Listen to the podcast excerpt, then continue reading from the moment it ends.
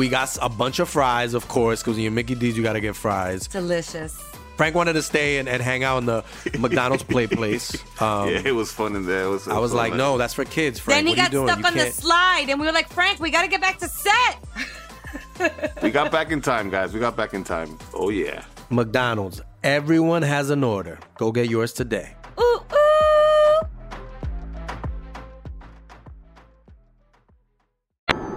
Bienvenidos a Leyendas Legendarias, el podcast en donde cada semana yo, José Antonio Badía, le contaré a Eduardo Espinosa y a un invitado especial casos de crimen real, fenómenos paranormales o eventos históricos tan peculiares, notorios y fantásticos que se ganaron el título de Leyendas Legendarias. Y estamos otra vez aquí con ustedes, Eduardo.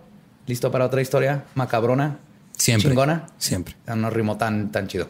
No, la Pero, verdad no. pero va a ser una historia Lo- macabrona. eso Lo sí. intentaste. Lo intentaste. Este, y, y ya ves que ahora ya sean medallas por intentarlo también. Entonces todo. Tengo mi medalla. Tienes tu medalla por intentar. ¿Tú qué opinas? Nuestro invitado de hoy, Raúl, ¿cómo estás? Muy bien, este, eh, cumpliendo un sueño. Raúl G. Menes, te digo la G. Sí, ¿Es Raúl importante? Jiménez es, sí, es, es de García, pero prefiero que sea como G de, como el G. No sé. este, sí, contento, es un para mí un sueño. Como siempre Mero J. Simpson, ¿no? Como. Mero J. Simpson. Eh, digo, pues, me quedé con lo J. Este, no. Eh, pues nada, decirle a la gente que nos escucha nada más, que no nos ve, que soy un hombre, que no es una mujer que está hablando, para que digan, ay, esa chava me cayó bien. Ay, o- ¿por qué se llama Raúl esa, Ajá, esa mujer? Sí, claro. Entonces, nada más advertir, ¿no? Y, y agradecerles el espacio porque siempre he querido venir a, o a su late night o ahora al podcast, entonces estoy feliz. Entonces, encantados. De hecho, muy buen amigo. Creo que podemos decir buen amigo. Eh, eh, Contigo empezamos aquí en, en Juárez toda la temporada de stand-up. Yeah. Y es para nosotros un honor tenerte al fin aquí en Leyendas Legendarias. Que terminaron de sobarse sus genitales mutuamente. Ya podemos Ya. empezar con el tema de hoy. Podemos empezar con el tema de hoy. Ahí les va. El domingo 21 de marzo del 2010, Mauricio Guevara y su esposa Lisette Fara llegaron a su departamento en la ciudad de Huizquilucan, en el Estado de México, junto a sus dos hijas, Lisette y Paulette Guevara. A la mañana siguiente, los padres se darían cuenta que una de sus hijas había desaparecido. Y lo más impresionante en este caso va a resultar ser no tanto cómo desapareció la pequeña Paulette, sino más bien cómo es que volvió a aparecer. Como siempre, en un caso no resuelto de México, vamos a ver cómo la corrupción, las influencias y mucha, mucha ineptitud lograron que una o varias personas sigan en libertad a pesar de haber asesinado a una niña de cuatro años. Spoiler, fue uno de los papás. Así que vamos a ver los hechos y las teorías de qué fue lo que sucedió para ver si logramos hilar lo que verdaderamente pasó, le pasó a Paulette. Porque si le creemos al reporte oficial, entonces tenemos el único caso en el mundo en donde unos papás perdieron a su hija con la misma facilidad que yo he perdido el control remoto en la tele de la tele en mi sillón. Les voy a contar el caso del asesinato de Paulette. No sé si estás familiarizado con eso, no sé si te acuerdas. Sí, claro, sí estoy familiarizada. 2010. De hecho, se hizo como una, un- una invención ahí en una película de eh, mexicana donde pues parodiaron este caso. Este, y esto muy chistoso porque pues era como una telenovela de este caso. Este, pero pues bueno, pues sí. A ver qué tal. ¿Estás listo? ¿Tú sabes más o menos cómo estuvo y así? Porque- Yo nada más sé que es demasiado improbable lo, lo- lo que nos vendieron. O sea, sí, sí, sí. Esto es así. el- el- yo creo el mejor ejemplo de cómo México de repente dice, ok, sé que es pura next. pendejada, pero next. next. Thank you next. Mauricio Guevara y Lisette se casaron en el 2001. La pareja tuvo dos hijas. La primera, Lisette, y tres años después nacería Paulette. Prematuramente. Mauricia. no, Lisette y Lisette. Mauricia. Y se escribe Lisette, L-I-Z-E-T-T-E. Lisette. Ajá. Chale. Ok. Les falta una H y ahí. Paulette también. Y Paulette. Entonces, Ah, sí, Tienen que rimar. Ajá. Lisette y Paulette. Perdimos a que- una. Y luego dicen que yo soy el culero en este podcast, güey. Brinqué muy rápido. ¿verdad? Yo soy el- Eh, disculpas, disculpas. Ok. Pues tres años después nace Paulette prematuramente con solo 25 semanas de gestación. Para los que no hablamos el idioma de mamá nueva, esto se traduce a casi seis meses. ¿Qué? Es que yo nunca entiendo cuando dicen, tiene 16 Siete mesino, semanas. ¿Y ¿Cuántos? Seis meses. Y esto causó un derrame en el lado izquierdo del cerebro de Paulette. Pesaba 800 gramos y medía 35 centímetros cuando nació. Los doctores no le dieron mucha expectativa de vida, pero Paulette era una campeona Y, y tenían razón los doctores, ¿no? Pues, hasta cierto grado. ajá. pues sí, mucha expectativa de vida no tuvo. La medicina, Igual, no- creo que- la medicina nos falló de nuevo. no creo que el doctor les haya dicho. Va a vivir cuatro "Event- años, Va a vivir cuatro años y lo vas a años". encontrar en un lado de la cama. No, no creo que ese haya sido el diagnóstico oficial, pero Algún día lograremos así con tacto rectal decir "Mm, vas a aparecer en una cama muerto en tres años. Cuídate. ¿Por qué tiene que ser Exacto, rectal? Exacto. Porque todas esas cosas importantes necesitan un sacrificio médico. O para los gays, desde niños dicen, ay, mira qué padre, que ya me de una vez me receten. que digan qué va a pasar conmigo, que me hagan el tacto. Pues a pesar de padecer de algunas discapacidades, como problemas para hablar y para caminar, sorprendió a los doctores no solo por haber sobrevivido, sino que cuando tenía cuatro años ya podía caminar por sí sola e inclusive era capaz de comunicarse, aunque con un vocabulario limitado. Podía decir papá, mamá, agua. No, no juntaba las frases, pero podía decir papá, agua, cama, sueño, ¿no? Ese tipo de cosas. Niña huevona, ¿no? Más o menos. Los que señalan y ya. Sí. les dan todo. Sí. sí, de esos que no aprenden a hablar hasta los cinco 25. años. Pero los doctores aseguraron que si continuaba su terapia a los siete años podría ser una niña completamente normal y ni cuenta que tuvo los problemas de, Bebecita. de bebecita. Aún así, la crianza de Paulette no era fácil. Necesitaba de constante cuidado y atención, al igual que visitas regulares al pediatra y medicamentos caros.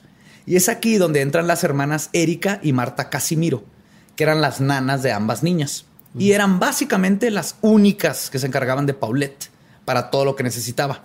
Incluso en varias entrevistas expresan que la mamá mostraba una actitud poco materna hacia Paulette.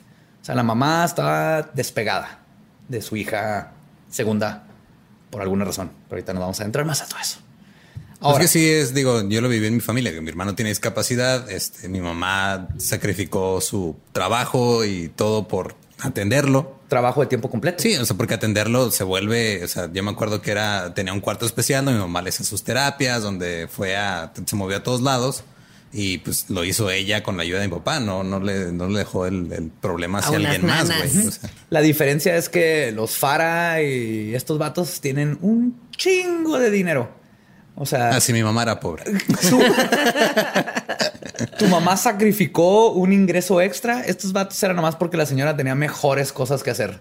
Dinero les sobraba para poder estarse encargando de su hija y no preocuparse de tener que trabajar y llevarle al esposo. Los Guevara y los Fara son familias de dinero y contactos y todo. O sea, los Órale. Guevara tienen este eh, bienes raíces, los Fara vienen de libaneses que tienen tiendas de ropa y viven de dinero. ¿No? Es de ese tipo de familias de dinero viejo. Pues sí, la, la famosa Farrah Fawcett. Ah, ándale. Sí, es de esa familia. Sí, es, es- es la, la tía abuela de, La de tía Paulette. abuela. ok, y luego. ok. Pues ahora les voy a contar lo que sabemos por hecho que sucedió comenzando el 21 de marzo. Y luego vamos a ir viendo las inconsistencias en el caso y desenvolviendo este tamal criminal. Mauricio y Lisette llegaron a su departamento de dos plantas y 300 metros de superficie con un valor superior a los 3 millones de pesos ubicado en Interlomas, Whisky Lucan, en el Estado de México.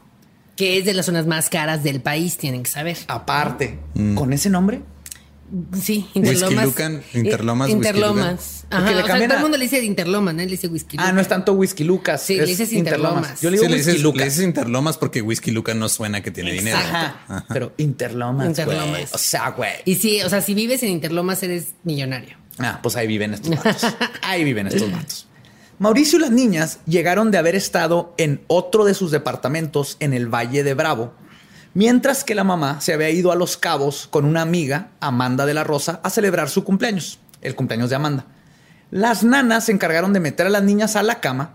Lisette se despidió de Paulette, le apagaron la luz y cerraron la puerta de la recámara. Pues la metieron muy bien a la cama, ¿no? Por lo que se vio al final. Oye, que no tenga frío. Te voy a hacer taquito. Para, Para, para los que no saben de este caso, espérense, espérense. Estos chistes van a tener sentido en un ratito. Ay, güey, van a tener sentido, pero van a seguir siendo igual de culeros. A la mañana. Está bien, ya no está aquí con nosotros. la niña. No, no, no va a decir, ay, qué feo hablaron de mí. Pues no. No, no, y aparte esto, este- Aparte, no tenía el vocabulario para decir Ah, que claro. hablaron de mí. pero de hecho, Feo, decía. vamos a reír un chorro de ti, Paulette. Ajá. Pero esto es por Paulette. Aquí vamos a desenmascarar a los imbéciles que hicieron esto. Ok.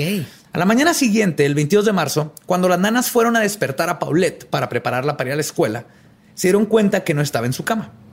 Al principio no pensaron nada de eso, ya que era común que Paulette se levantara sola de la cama y fuera a hacer cosas, como cualquier niña de su edad. Pero después de buscarla por todo el apartamento y no encontrarla, el pánico comenzó. Le preguntaron al papá, quien venía llegando de hacer ejercicio y de desayunar con su hermano, que si la habían visto, a lo que solo contestó que si ya le habían preguntado a la mamá. Cuando le informaron a la mamá, lo único que dijo es, ¿cómo que no está? Pues no sé, checa ahí en los juegos y siguió fumando y usando su computadora. Después de unas horas y haber buscado en todo el departamento, ahora sí las hermanas Casimiro estaban seguras que Paulette no estaba.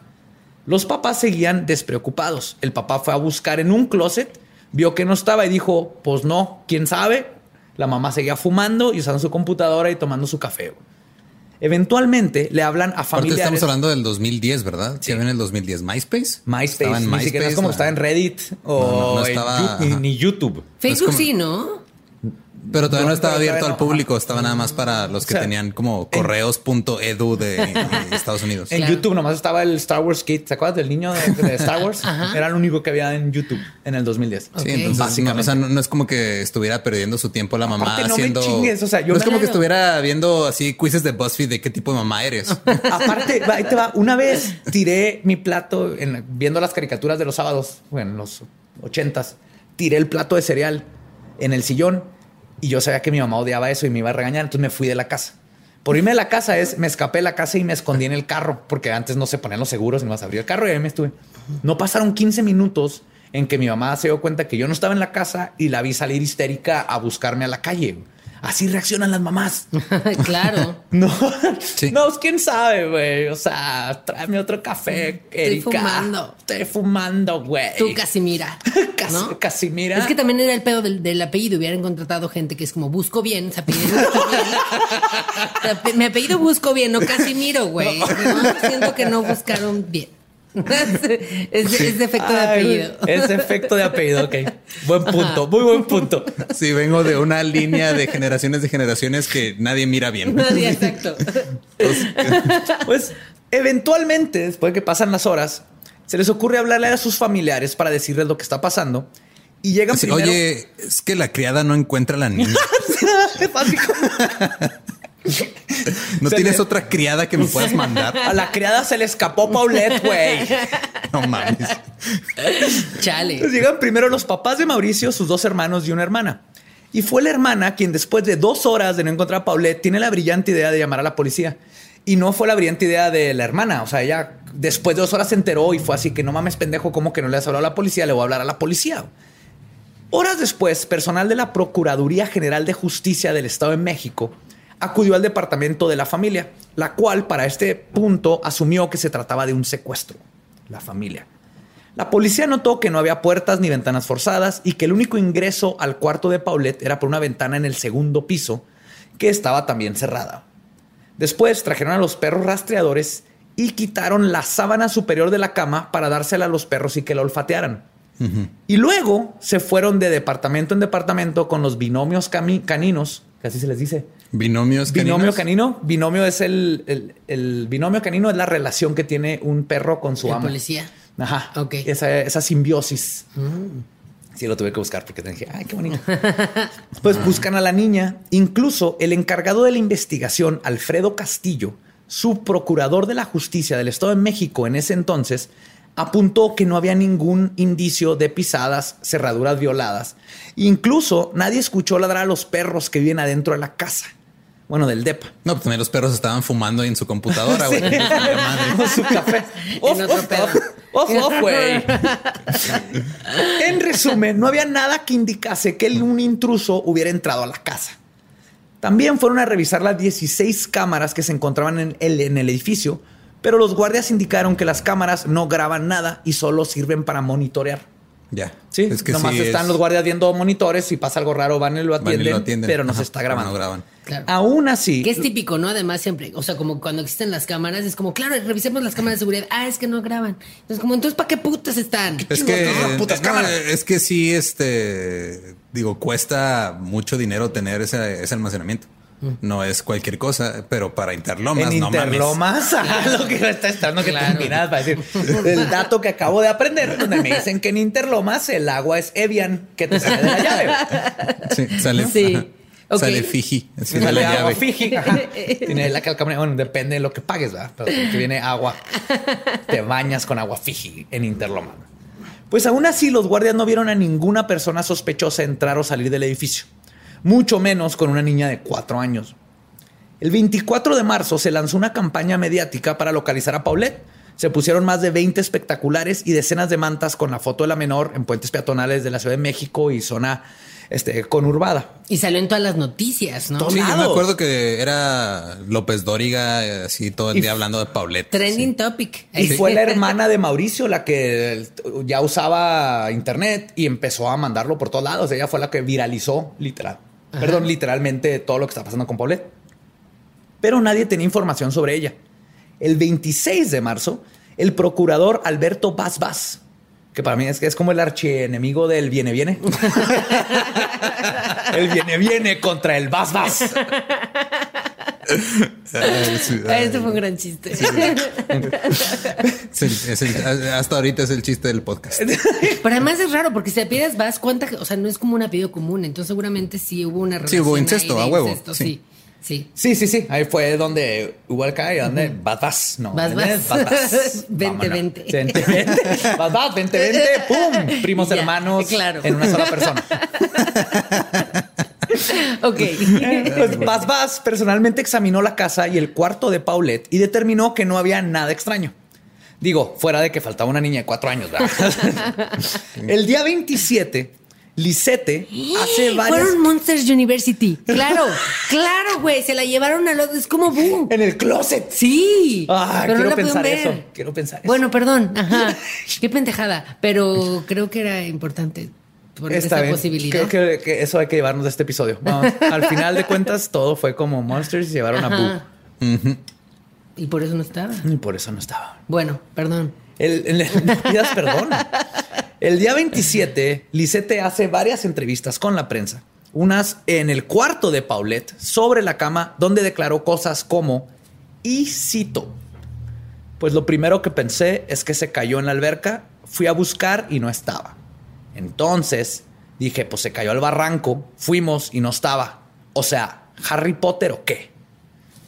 Ve. Así dijo. Así dijo la mamá, la mamá paniqueada porque no encuentra a su hija porque Sí. tiene cuatro o cinco días sin saberlo. Si voy a hacer una referencia millennial, a ver si Sí, sí. eso Aparte, hace que el público me acepte. Deja Chale. tú, aquí lo que me da coraje es qué chingados tiene que ver Harry Potter. Magia. Pero le hubiera llevado, le hubiera llegado una lechuza, su carta. Hay, hay evidencia de que te aceptaron a Hogwarts. No, no te secuestra Harry Potter. Claro. Pero obviamente Lisette es una pinche muggle que vale madre. O sea, Ese ella no es se el va a enterar. problema aquí. Pero espérense, en otra ocasión, y cito de nuevo, dijo: Ya estoy llegando a la conclusión de que se la llevaron los ovnis. y se ríe. Y en el más grande despliegue de ver el vaso mitad lleno, también dijo, y cito: Pues aunque pierda Paulette, todavía tengo otra hija. Y con Güey, esa, no, así como lo dije, no fue como que pues mínimo tengo. No, dijo, pues bueno, si pierdo a Paulette, tengo otra hija. Entonces, desde aquí todo se empieza Digo, a ver esa actitud raro. te la acepto en, en los 1800.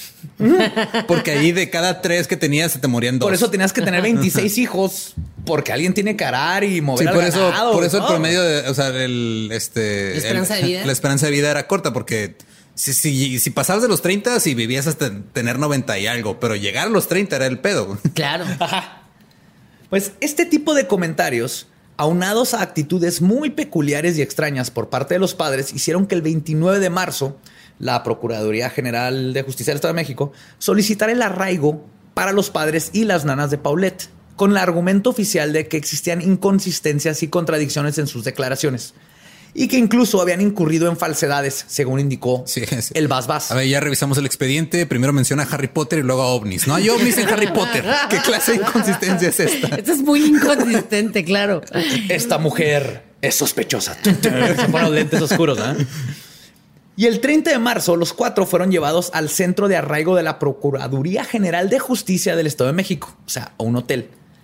Después de las eh, interrogaciones, los investigadores concluyeron que Lisette no mostraba signos de estar afectada por la desaparición de su hija, Obis, güey. Notaron que estaba a la defensiva, ansiosa y enojada. Tenía un carácter impulsivo y sentía poca empatía por los demás. Mauricio también estaba ansioso. No mostraba ningún signo de depresión y era evasivo e inseguro. Esto es lo que habla en el reporte. Estaban escondiendo algo. Por eso el 23 de marzo se reveló que Lisette había salido con su hija y no había regresado hasta siete horas después. Y el Bas Bas declaró que la investigación ya no era de un secuestro, sino de un asesinato. Aquí es donde dice, ok, esto es un asesinato y pasó aquí y los- no- tuvo que haber sido dentro de este departamento. A la, medi- a la medianoche del 30 de marzo, peritos decidieron inspeccionar el cuarto de Paulette por quinta vez. O como se conoce en México, la quinta es la vencida. Así le llamo yo. güey. Ya no es la tercera. No, ya la quinta. Bubulú, güey, ya no te dio la cuarta. Ahora es la quinta. Sí. Y a pesar de las otras cuatro investigaciones, los perros que olfatearon y más de 200 personas que habían estado en ese cuarto, incluyendo varias entrevistas hechas en la cama, el factor de que varias personas, inclusive la mejor amiga de, este, de, de Lisette, Amanda de la Rosa, habían dormido en la cama los días anteriores, el perito detectó un olor que describe como de humedad. Pero, ¿por qué? A ver, ¿por qué te duermes en la cama de alguien que no encuentras? ¿Qué, qué- clase de es, es Sí pero no tienen retorcido es ese? Yo creo que tiene más cuartos, ¿no? ¿Cómo no tienes un cuarto de visitas en Interlomas, no? A lo mejor dices, este, no sé, le extraño, o su olor, no sé, qué No sé, raro. pero la amiga ahí se durmió olor, tres pero, días. ajá. Ahorita voy a explicar más eso. Y, y varios familiares se quedaron a dormir ahí en la cama de Paulette. Ahí se dormían. Y las entrevistas ahí eran en la cama de Paulette. Qué raro. También llegamos todo. a eso. Y más de 200 personas, como dices. Sí, eran, cabrón. fueron como 100 ministeriales, 60 este, de peritos, más todos los familiares. Que también, ¿por que qué, estuvieron ahí. por qué hay tantas personas investigando este caso en específico y no todo el otro desmadre que está pasando en todos lados en México, güey? Claro, o sea, sí, claro. Interlomas. Claro, Por eso. totalmente. Ajá. Porque ahí hay varo. Sí, ah, disculpa, le pasó algo a unos güeros. Tenemos que. Tenemos que revisar. Tenemos no va que- a perder uno, güey, porque baja, baja ahí el porcentaje, güey. Sí, te- tenemos una. ten- sí, oficial, disculpe, está pasando algo. Este, dime, ¿es un white chican o no? Para ir a atenderlo. Sí, sí, sí. Pues dice que el olor provenía del pie de la cama y es entonces cuando levanta las sábanas y la colcha y descubrió que, igual que cuando Dumbo se dio cuenta que no necesitaba la pluma del cuervo y su habilidad para volar había estado ahí siempre, Paulette había estado en su cuarto durante todos esos nueve días, localizada exactamente entre el colchón y la piecera de la cama en un espacio de 15 centímetros. A ver, yo tengo ahí algo que argumentar. O sea, yo hay veces que me, si me tapo completamente cuando hace mucho frío, que me tapo de cabeza a pies. O sea, es difícil que te des cuenta que yo estoy ahí porque soy una persona pequeña. Y pero no era se una niña. era una ¿no? niña, pero no se durmieron. Si alguien llega y se duerme en tu cama, ¿tú crees que no te va a detectar? Llevaron perros, quitaron una sábana de la cama para que la oliera uno de los perros. Claro. Eh, habían 100 peritos, de 60 peritos y 100 policías. Nadie, nadie se le ocurrió O sea, que tocar la, pusie- cama. O sea, que la pusieron después. Ah, pum, pum, pum. Ah, para allá vamos. Pero Pues sí, es que obviamente la Hay pusieron un, hay- después. hay- el- es, el, es el argumento de la navaja de Ockham, ¿no? O sea, el argumento de la navaja de Ockham lo que dice es de que la respuesta más simple es la verdadera. Claro. Es que tiene más lógica que 200 personas no se hayan dado cuenta que había una niña ahí o que la hayan puesto después. Claro. Exactamente. O, o piensa lo culero que estaban ahí, se sentaron en la cama, o sea, se sentaron en la niña literal ahí toda eh, muerta y. Eh, que, que está raro. Y ahorita voy exactamente. Digo, a esos aparte, o sea, te- digo, te lo paso si Pablette hubiera sido como la de en medio, ¿no? Porque el, el de en medio siempre es irrelevante. Pero era la Como- menor, la como menor siempre es la chiple. Es Sí, Las era la super chiple, era la consentidota. Bueno, era consentida por el papá y la y este Erika y Marta. Ajá. La mamá le valía verga, güey. Claro. Paulette le valía madre a, a la mamá. Sí, que de hecho nos contó Covarrubias cuando lo tuvimos en el podcast, ¿no? Que una vez llegó la mamá de Pauleta a un show de stand-up. Ah, sí, güey, Sí, porque hay un show, shows de Kikis, hay una comediante que se llama Kikis que hace un show sobre Paulette. Y, y estaba ahí la tía de Paulette en el show. No, a, a- a ¿Esa es nosotros nos, ajá, nos, ¿La conté- nos contó este Covarrubias que, que una vez en un, en un show que estaba en Eli Escalante, no me acuerdo quién más, este, que llegó la mamá de Pauleta a decirles de... Lisete. Ajá, este. Ay, no vayan a hacer chistes de mi hija y de mi. Ese, creo que estaban el ese güey, Covarrubias y Juan Carlos Escalante. Y obviamente no se lo. Lo, lo peor que puede decirle a un comediante es que Sí, no, no haga algo. sí. Y más a Juan Carlos Escalante o Covarrubias. ¿no? Como sí. de- No, no, no, ya le ¿Qué me diste- prohíben? Eso es lo que les prendiste la mecha ahí, no vas a estar esperando a sacarla. Ajá. Pues después de esto, Bas cambió su postura de que había sido un homicidio a que había sido un accidente. Los peritos, después de pruebas forenses intensivas y una autopsia, se determinó que la causa de muerte de Paulette fue, y cito, por las alteraciones viscerales y tisulares producidas por asfixia mecánica por sofocación en su modalidad de obstrucción de orificios de la respiración y compresión torácica en posición. En pocas palabras, algo le tapó la cara y no pudo respirar y se murió. Eso es lo que dice la autopsia. En otras palabras, es se cayó ahí entre el colchón, se atoró y, no, no pudo, pudo respirar. respirar. Una niña de cuatro años que podía caminar y correr, pero ahorita llegamos a todo esto. El 3 de abril, y una vez que se supo lo que verdaderamente había pasado, entre comillas, la Procuraduría General de la Justicia solicitó al juzgado tercero de lo penal levantar un- el arraigo contra los padres y las nanas, pues ya, igual entre comillas, habían cambiado las condiciones que dieron lugar a dicha medida cautelar. Porque primero... Pero al final de ahí- cuentas, no, no hay leyes en México contra la negligencia parental. Aparentemente no hay leyes contra asesinar a una niña de cuatro No, digo, años. aunque, digo, suponiendo que dices, ok, digo, abogado del diablo aquí, ¿no? De, ah, mira, si fue un accidente, pero no mames, o sea, digo, debes tener cierta competencia como padre para que Sí, no te no, pasen no. ese tipo de cosas. Aquí o sea, se en Estados que- Unidos o en, o en países de Europa pasa algo así, te quitan a la otra niña, güey. Sí, de hecho. Claro. Pero que esto no podría denominarse como muerte de cuna por. No. Muerte No, de cuna a los cuatro años. muerte de cama. Muerte de cama. sí. Muerte cuna lo hace Lilith, un demonio que va y le chupa el alma a los bebés. Sí. De hecho, por eso ponen los ojitos esos turcos azules. Ajá. Para, para evitar la muerte cuna. Ok, pero y a lo ¿Qué mejor este güey llegó tarde. O sea, Lilith no pudo ir cuando era bebé y llegó Dices, tarde. pero que estoy grande y, ah, perdón, disculpen, Ah, este, sí, es, es que tenía mucho tenía que- trabajo. Sí, es, es que, güey, se, se me tras- se me traspapeló, perdón. Pero ese Queda muy lejos Interlomas. Entonces, no hay camiones de Interlomas. O sea, sí tenemos- es difícil llegar. Sí, si tenemos doctores escuchándonos, eso de la muerte cuna es, el- es la cosa más huevona que he oído. Es así, va haciendo, pues se muere. Se muere. Ajá. Se murió. Fin. ¿De qué se murió? Pues de cuna. Ajá. A mí, Fin. a mí me gusta mucho el No. término que usan los gringos, que es el SIDS. SIDS. Southern, Sudden Infant Death Sí, Syndrome. o sea, es, se, se murió es repentinamente. el síndrome de la muerte súbita infante. Se Pero me- murió súbitamente siendo un infante. Me encanta cómo los doctores no pueden decir, no sé, neta, no, no tengo ni puta idea de qué pasó, güey. Es lo que le pasó. Esta es una enfermedad que se llama se murió de repente. Eso es. Se murió de Sí. repente en la cuna. Porque no puedo decir, no sé, güey. Claro. Ok, y luego. Pero al día siguiente, los cuatro abandonaron el arraigo y el procurador, el Bas Bas, cambió su versión sobre que había, de que había sido un homicidio y dejó de dar entrevistas después de que el entonces gobernador del estado, Enrique Peña Nieto, no sé si se acuerdan de él, le ordenara suena, que cerrara su boquita. Peña, ¿qué? Perdón. Peña, Peña. something. Ajá. Peña, algo. Y dos meses después de todo lo sucedido, finalmente declaró que todo había sido un trágico y triste accidente y luego renunció. Fue así, fue un accidente, tiró el micrófono, se fue. Bye. Bye. Pero antes de que se pongan tristes por vas, vas, es que le dijeron, mira, vas a decir que fue un accidente y como tu apellido te vas, vas. te vas, vas. Te vas, vas, exacto. ¿Cómo Ajá. si te vas, vas? Pero le digo, no se preocupen, Peña lo hizo director general del Centro de Investigación y Seguridad Nacional cuando se hizo presidente. Ah, así que bien, la neta, su renuncia no fue así como que, ah, qué vergüenza que no, ya, ya tenía todo preparado. Por otro lado, la familia Guevara Fara, no sé si es Guevara Es o Guevara, es Guevara. Es no Guevara. tenga U ahí, es G. E Ah, no tiene U. No, es G-E-B-A-R-A. Ah, pues Guevara. Guevara, ¿verdad? Mira, es un, es misterio, es un misterio Es otro tan, misterio para otro programa. es un misterio tan grande como el paradero y También voy a pronunciar la última H de Farah Farah.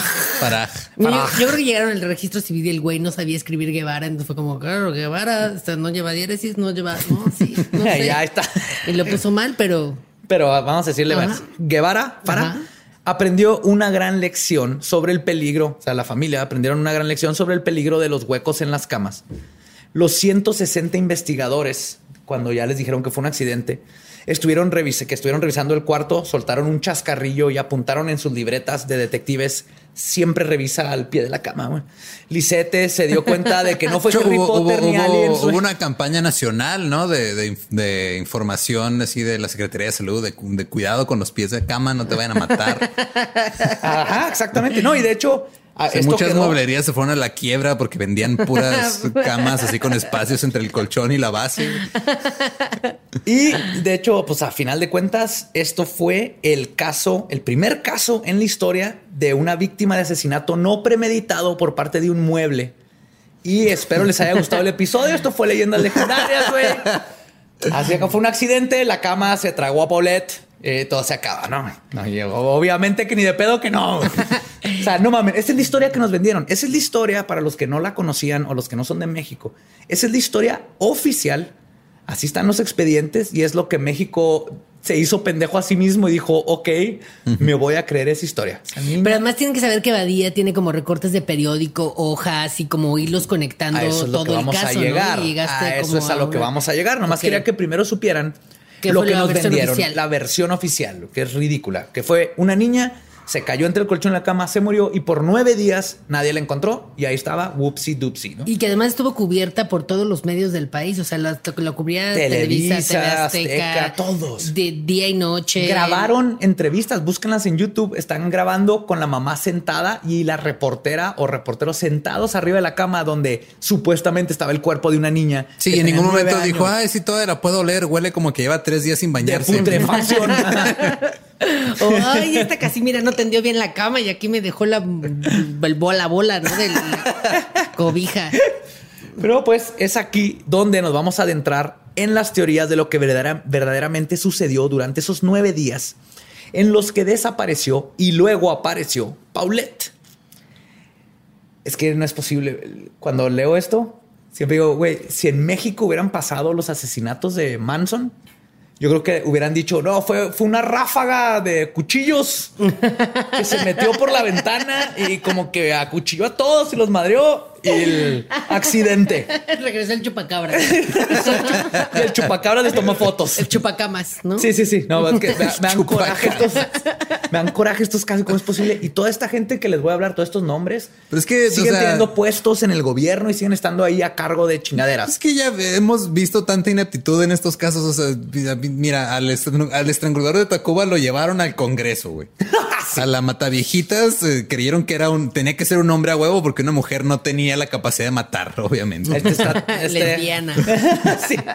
Sí, es un hombre lesbiana o un travesti negro con una pata de gallo y una de chivo, porque es el diablo, porque el diablo es el que mata. tipo Claro. de. Ok. Pero bueno, veamos todas las inconsistencias del caso. Primero que nada, Mauricio, el papá, le entregó a Lisette a las niñas afuera del edificio. Después de que se encontró el cadáver de Paulette, el papá acusaría a Lisette de haber matado a la niña después de entrar al DEPA. Le dijo, o sea, hubo una entrevista donde dijo, yo te las entregué vivas y tú las mataste. Pero ambas nanas declararon que durmieron a Paulette. Y yo personalmente me inclino a Pero creerles. durmieron muy bien. No, las nanas netas son las únicas, creo. Es que son las que se- o sea, que se estaban- exacto, son las que- Amaban a Paulette. que se estaban haciendo cargo de ella porque la mamá estaba muy ocupada Sí. en MySpace poniéndole muchos GIFs con, con brillantina. Sí, la, típica nana que es como de, no, nada más trabajo en esta casa porque quiero mucho a la niña. Sí, igualito. es que Paulette es Sí, una ma- Paulette y la otra. Si tuviera los modo económico, la adoptaba. güey. Todos Sí, claro. la quieren. Sí, porque obviamente digo, a mí, me- a mí me ha tocado ver, o sea, sobre todo por, por la situación de mi hermano, eh, siempre hay, hay Siempre hay, hay como dos tipos de, digo, no por generalizar, pero si lo queremos reducir, hay dos tipos de, de- de padres de hijos con discapacidades. Los que se meten de lleno Y los que los pierden en la cama. se- y los que se van, güey. O sea, es muy Claro. común este, que haya madres que después de tener un hijo con discapacidad, el esposo las deja. Sí, Porque que "Ah, yo no me puedo hacer cargo de ese pedo. O pasa con las mamás que le delegan la responsabilidad, se lo llevan a la abuela, por ejemplo. Y que lo en Interlomas, como que tienes lana, pues contratas a alguien. Ajá. Que es lo que pasó aquí exactamente. Y es por eso que yo me inclino a creerles que sí llegó a su cama, o sea, que su declaración de que pusieron a Paulette en la cama, porque describen cómo le pusieron la pijama y todo. Y sus declaraciones y actitud durante todos los sucesos se ve que verdaderamente eran las únicas preocupadas y victimizadas por lo que estaba sucediendo. Se ve cuando hablan de Paulette y de lo que sucedió, son las únicas que se ven muy, muy afectadas. Además, Erika Casimiro declaró que cuando entró al cuarto de Paulette, la cama estaba tendida el día después de que desapareció, como si no hubiera dormido ahí. Aunque sabemos que ella misma quitó las sábanas y hasta puso unas almohadas a los costados, porque hasta lo explica en un video, para evitar que la niña se cayera de la cama. Le pone unas almohadas, pone todo eso. Esto indica que la escena del crimen fue manipulada antes de que se convirtiera en escena del crimen. O sea, ella declara la cama. Cuando yo entré por la niña a las 7 de la mañana, la cama estaba como tendida cuando yo la puse adentro. Luego tenemos lo que, lo que científicamente, perdón, es conocido como total y completo valemadrismo por parte de los padres cuando se enteran de que la niña no está. Pasaron dos horas para que un tercero, no los padres de la niña, llamaran a la policía. Declararon después que se habían marcado a la policía, pero se comprobó que no había récord de llamada alguna. O sea, aparte mintieron de que Claro. se habían hablado a la policía. Como que se dieron cuenta que, ay, güey, le vamos a hablar a la policía, ¿verdad? se ve mal, se ve mal, vieja. Luego empieza el circo mediático y este nos ofrece un vistazo muy íntimo de la dinámica familiar. Lisette Fara, si ves sus entrevistas, se nota desconectada al caso. Literal, como una mala actriz de Televisa actuando el caso de la Rosa de Guadalupe sobre el caso de Paulette. Sí, o sea, si una, yo creo el- le hubiera salido mejor a una actriz en La Rosa de Guadalupe que como Lisette. Búsquenla en YouTube. Sí, porque cómo si, actúa. si no lloras en la Rosa de Guadalupe no te pagan, güey. Porque, y no solo fueron las declaraciones de lo de Harry Potter, Potter y Harry Aliens. y- Potter. Potter. Harry Potter. Harry. Potter. Ah. del, del Jerry. Sí. Sí. O al cabo tengo otra hija, sino que fue notorio para todos lo que seguía, lo que los que seguían las entrevistas, perdón, que la señora no tenía lágrimas nunca cuando estaba llorando. Era el clásico de "Eh, regrésenme a mi hija y, y la perdí. Pero no hay ni una sola lágrima en los ojos. Si han visto ese tipo Sí, de claro. declaraciones, ¿no? Y aunque numerosos estudios en psicología y en las emociones dicen que no es necesario tener lágrimas cuando lloramos, sí mencionan, por ejemplo, Neil Kinman, que tiene un doctorado en estrés, doctorado en estrés, y quien completó un estudio internacional sobre las emociones de las ¿Cómo te dan un personas. doctorado en estrés? O sea, Todos los doctorados son en estrés. te yo creo. tanto Claro, que así, sí. toma, ahí está, güey, ya. Mira, ya, ya baja los hombros, güey. ya, por favor. Pero el doctor dice que el llorar sucede con una variedad de detonantes emocionales y se puede separar en cuatro dimensiones. Llanto por asociación, que lo conoces, llanto social, por algo que pasó socialmente, llanto moral, sentimental y de compasión. Esos son cinco. ¿Eh, ¿Dije cuatro? Dijiste cuatro. Dije una variedad de detonantes. Sí, dije cuatro, cuatro. perdón, Ajá. pero son cinco. El punto es que ninguno de esos cinco tenía Lisette. No se le nota y definitivamente, o sea, no se le puede comprobar culpabilidad por esto, pero sí se muestra una personalidad sociópata y sin empatía por parte de la madre, especialmente por cómo se refiere a su hija. En una entrevista donde pide ayuda a la gente cuando todavía se creía que estaba perdida, Lisette dice, y cito, hay gente con corazón y vamos a encontrar a esa niña y se los voy a agradecer. Dice esa niña. No, mi hija. No dices, mi niña. No, No, mi es- bebecito. es esa niña, ajá, vamos es- a encontrar a esa niña. Y lo dice. Es como también. cuando dices, ah, mira, e- e- esa niña este, me está queriendo vender un dulce, déjaselo compro. O Sí, dile claro. que no esa niña, dile que no traes a esa A niña. esa niña. Y te volteas, ¿verdad? Así lo menciona con esa, con esa actitud. Y de hecho, esta misma forma de comportarse en entrevistas ha sido visto en mujeres culpables de asesinato, como es el caso de Diane Downs, quien le disparó a sus tres hijos en el 83 y luego dijo en entrevistas que había sido un extraño, cuando había sido ella, con el fin de deshacerse de ellos y comenzar una nueva vida con su amante. Tú ves las entrevistas de cualquiera de las dos, igualito, la forma en que lloran, cómo se refieren a sus hijos, todas estas cosas. Entonces, no soy psicólogo, Digo, pero También hay que avisarle a, a la señorita Downs que se pudo haber ahorrado en balas y en escopetas, nomás en la cama los ponía ya. que los acomoda ajá, como Tetris. Sí, en, en una cama king size igual y caben los tres. Bueno, ajá. Hablando de amantes, como lo de Diana Downs, Diane Downs, perdón. Otro dato que no quedó en la investigación final fue la declaración de Alma de la Rosa, quien confirmó en muchísimas declaraciones en su libro y en, y en entrevistas que se habían ido a cabo a verse con el amante de Lisette. ¿Sí? El amante figura como una de las teorías en el caso. A ver, es que me perdí. ¿Quién es Alma de la Rosa? Es la amiga. La mejor amiga que se durmió ajá. en la cama. Ah, ok. Que aparte, que, fue a, a Los Cabos Liseta a festejar su Ah, cumpleaños. cierto, cierto. que aparte cierto. también Amanda, Lisette le habló, se pierde el domingo, es un domingo cuando se pierde, le habla hasta el lunes en la noche. La acaba de ver de cabo y todo eso, y hasta el lunes en la noche ahí medio se comunica. Oh, sí, oye, amiga. Y, Y además, ¿qué chido cabo, va, güey. Pero oye, se perdió Paulette. Ahí nomás, por si. Por si ahí te aviso. De pura casualidad no está contigo. Ajá. Pero aparte de lo del amante, también la familia está teniendo problemas económicos muy grandes y hay muchos eh, rumores y reportajes, porque son son de los dos, que estaban viviendo separados desde hace tiempo. El papá no vive ahí. Lo que coincide con la historia del papá entregando a las hijas. Claro. Por eso estaba raro que, que luego le grita, yo te las entregué vivas. Así que no subieron los dos a la recámara. No. Esto coincide con que muchas personas dijeron ya no vivían juntos. Entre ellos, este, Erika de las Casimiro dijeron que ya no vivían juntos. Entonces, esto indica, bueno, más que indicar que Paulette murió fuera de la casa, indica que el papá no estuvo en la casa o tal vez no estaba ahí en el momento de que haya fallecido. Por lo como yo lo veo, se me hace que no entraron juntos a dormir a la niña. Las, la- las, las, este, Casimiro nunca dicen lo acostamos con el papá, nomás mencionan a Lisette. Pero aquí ya se va a poner intenso. Necesito que pongan, pongan pendientes. Luego viene la parte de la cama. Alma de la Rosa se quedó a dormir de lunes a miércoles en esa cama. Tres días. Erika declaró que el jueves Alma les pidió que asearan el cuarto. Porque Y- huele raro. Digo, Huele- güey, no es posible que tienes dos muchachas aquí y huele a patas tu coche, tu, tu coche, tu cuarto, ¿no?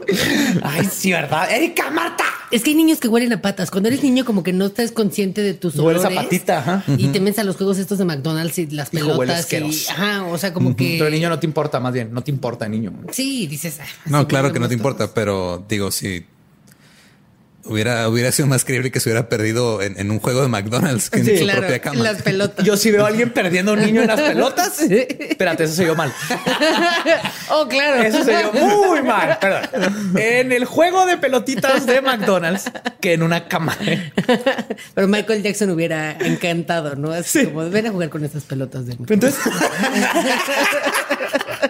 Piérdete en ellas. Piérdete en esta pe- date, date con las pelotas, en la niño. cama. Pues, ok. y luego en su voz.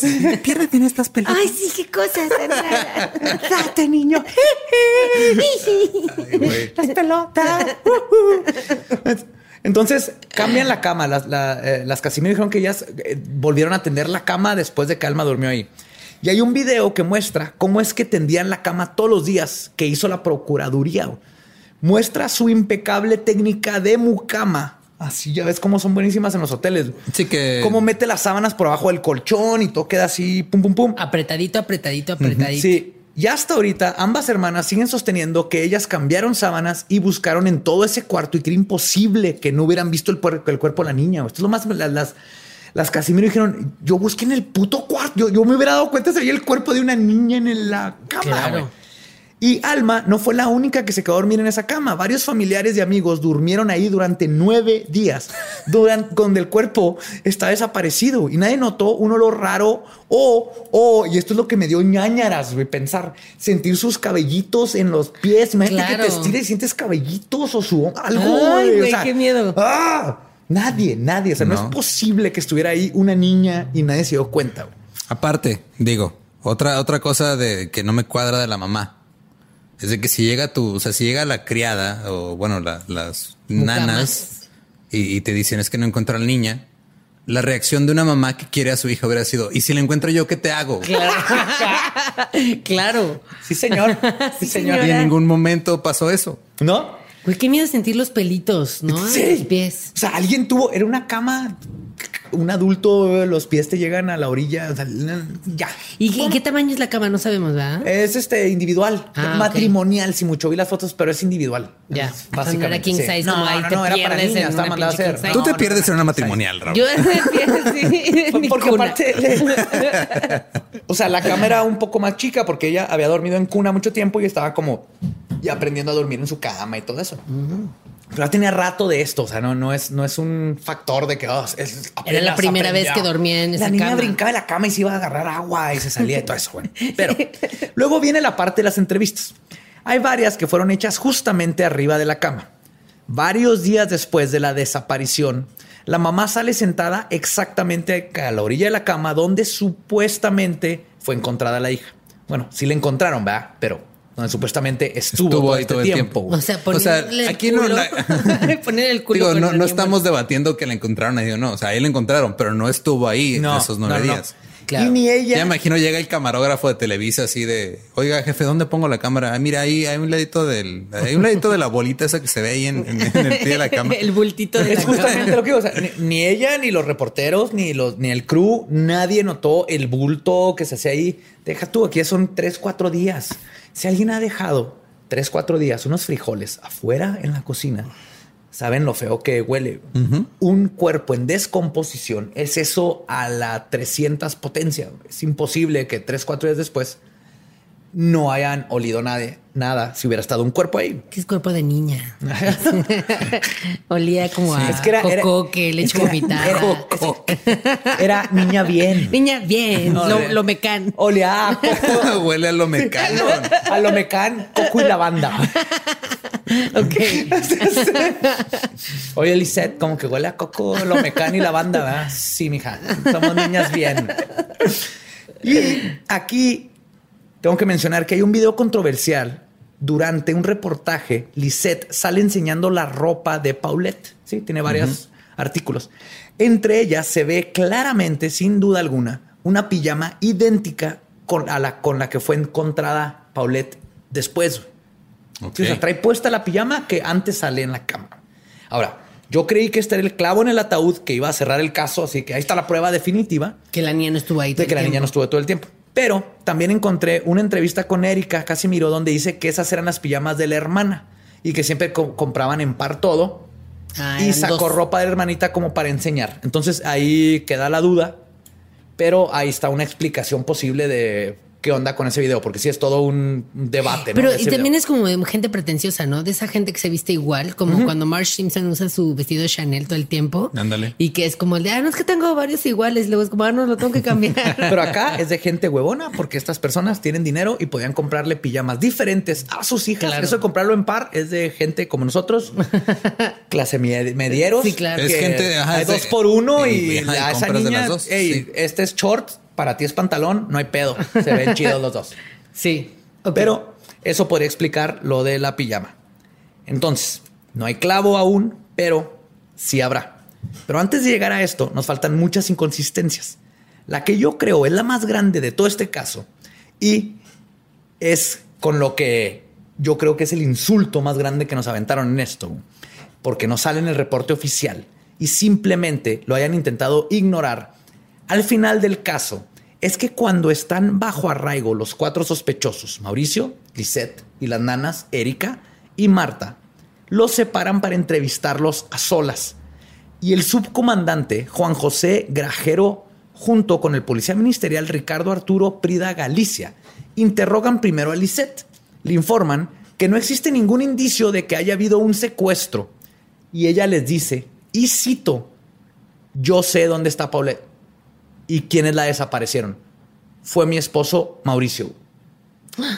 Les dice, de aquí se pasan con Mauricio y le informan que su esposa está diciendo que él tuvo que ver con la desaparición de Paulette. Al escuchar esto, Mauricio dice, y cito, sí, yo sé dónde está Paulette y solamente les voy a decir si me ayudan de la forma legal para que yo no tenga ningún problema con la justicia. tengo temor de ir a la cárcel, estoy desesperado. Y esto está documentado en la averiguación AM diagonal HUIX 333286 diagonal 2010. Está documentado como una confesión, pero no entra en el reporte oficial y todo el mundo ignoró que ambos padres dijeron estas cosas. Claro, quisieron, porque yo en lo que te contaba de la película que yo investigué se llama La dictadura perfecta. Ah, Y ahí se burlan un poco de esto, eh, diciendo que el gobierno estaba haciendo como un chingo de tranzas y entonces como que esto fue como un súper eh, distractor para que la gente dejara de pensar como que estaba haciendo el gobierno para... Pues, eso habla, tal lo agarraron para esa parte, pero en sí, maneras, el- la investigación sigue siendo un asco. Claro. Que no hayan tomado en cuenta esto. Entonces, para resumir, cuando entrevistaron a los padres, la mamá dice que el papá sabe dónde está Paulette y el papá dice, Simón, yo sé. ¿Cómo chingados pasamos de una confesión a estar abajo de la cama fue un accidente, no? Esto es algo que no tiene sentido en lo absoluto. Pero vamos a analizar estas confesiones un Es que poco. no lo dejaron terminar. Dijo, yo sé dónde está. Está en el pie de la cama. ¿verdad? Vamos a analizar estas confesiones un poco, porque parecería a primera vista de que se están echando la culpa, pero creo que son la clave para saber qué pasó. Lisette no dice que Mauricio mató a Paulette, dice se que- llevó a Que Paulette. se la llevó y Mauricio dice que sabe dónde está. Exacto. Sabemos que cuando encuentran a Paulette por la autopsia que murió la noche del 21 o la mañana del 22 de marzo. Entonces creo yo que Lisette se está refiriendo a que Mauricio se llevó el cuerpo de la niña. A lo que Mauricio contesta, sí, yo sé dónde está. Siguiendo la teoría, se refiere de nuevo al cuerpo, no a la niña, porque la neta, si hubiera estado viva, no le costaba nada haber dicho, está en Six Flags, vamos por ella, perdón por hacer esperar su tiempo, la en cagamos, ya la vamos a regresar. Madreándose. No hay pedo, ¿no? o sea, si hubiera estado viva, se hubiera referido a sí. Se nos quedó en la, en la, en la La- alberca de bolitas. En la cabaña del tío Chueco. ¿no? Entonces, Pues sí. esto indicaría, usando un poco de deducción y tomando en cuenta que estas declaraciones fueron hechas antes de la farsa que nos dieron, que uno, los dos padres sabían que la niña estaba muerta y dos, el papá fue quien sacó el cuerpo del departamento. Creo que hasta ahí podemos deducir esas dos cosas. Y creo yo que por su declaración de hacerlo legal, cuando dice el papá, vamos a hacerlo de forma legal, quería encontrar una forma de ser acusado de mover el cuerpo, el cuerpo, más no de, De haberla matado. De lo. O sea, sería como un cómplice. Como un cómplice, ajá. sí, ver, rescate. necesito una- Literal. Ay, ya lo maté, pero ahora qué hago con este cuerpo. Llévatelo tú. Ahí voy al rescate, cómplice. claro. No lo pongas en la cama, güey. No te preocupes, nadie lo va a encontrar ahí. Y tuvo razón. Ponle un glade para, que no, para disimular el olor. Un aromatizante. Una de canela, güey. Canela. De canela, sí. Canela tapa todo. güey. Coco- que no habíamos quedado que era Coco y la banda. Ah, cierto. Ah, sí, sí. Coco la banda y la cana. ¿Cómo se llama la cosa? Lo mecan. Lo Mecan. mecan. La cana es un Lo, filósofo. lo- lo- lo supieras si fueras una niña bien. Ajá, ay, soy niña bien, ni de pedo, güey. Ni de pedo, güey. Ok. Pues, unos días después de esta confesión, llega la orden de más arriba de que suelten a los padres y las nanas porque todo es, fue un malentendido y ya se supo qué pedo. Ese día es cuando aparece el cuerpo de Paulette. Unos peculiares datos que no vienen en el reporte es que primero que nada se fue la luz dentro del edificio por un buen rato, deshabilitando las cámaras de seguridad y las luces, obviamente. Y es entonces en donde Jorge Rojas González, perito especializado en ingeniería civil, escucharon eso bien, es un perito, pero su es perito de, de ingeniería civil, pero está investigando áreas de crimen porque aquí en México me vale verga si eres diseñador industrial o diseñador gráfico. Claro. Se pueden intercambiar, no importa, lo que importa es el- la licenciatura, etcétera. Pero bueno, es mandado por quinta ocasión a revisar el cuarto y, oh, my God, detecta un olor de humedad y encuentra a Paulette después de que se fueron las luces. Y luego la tapa de nuevo, güey.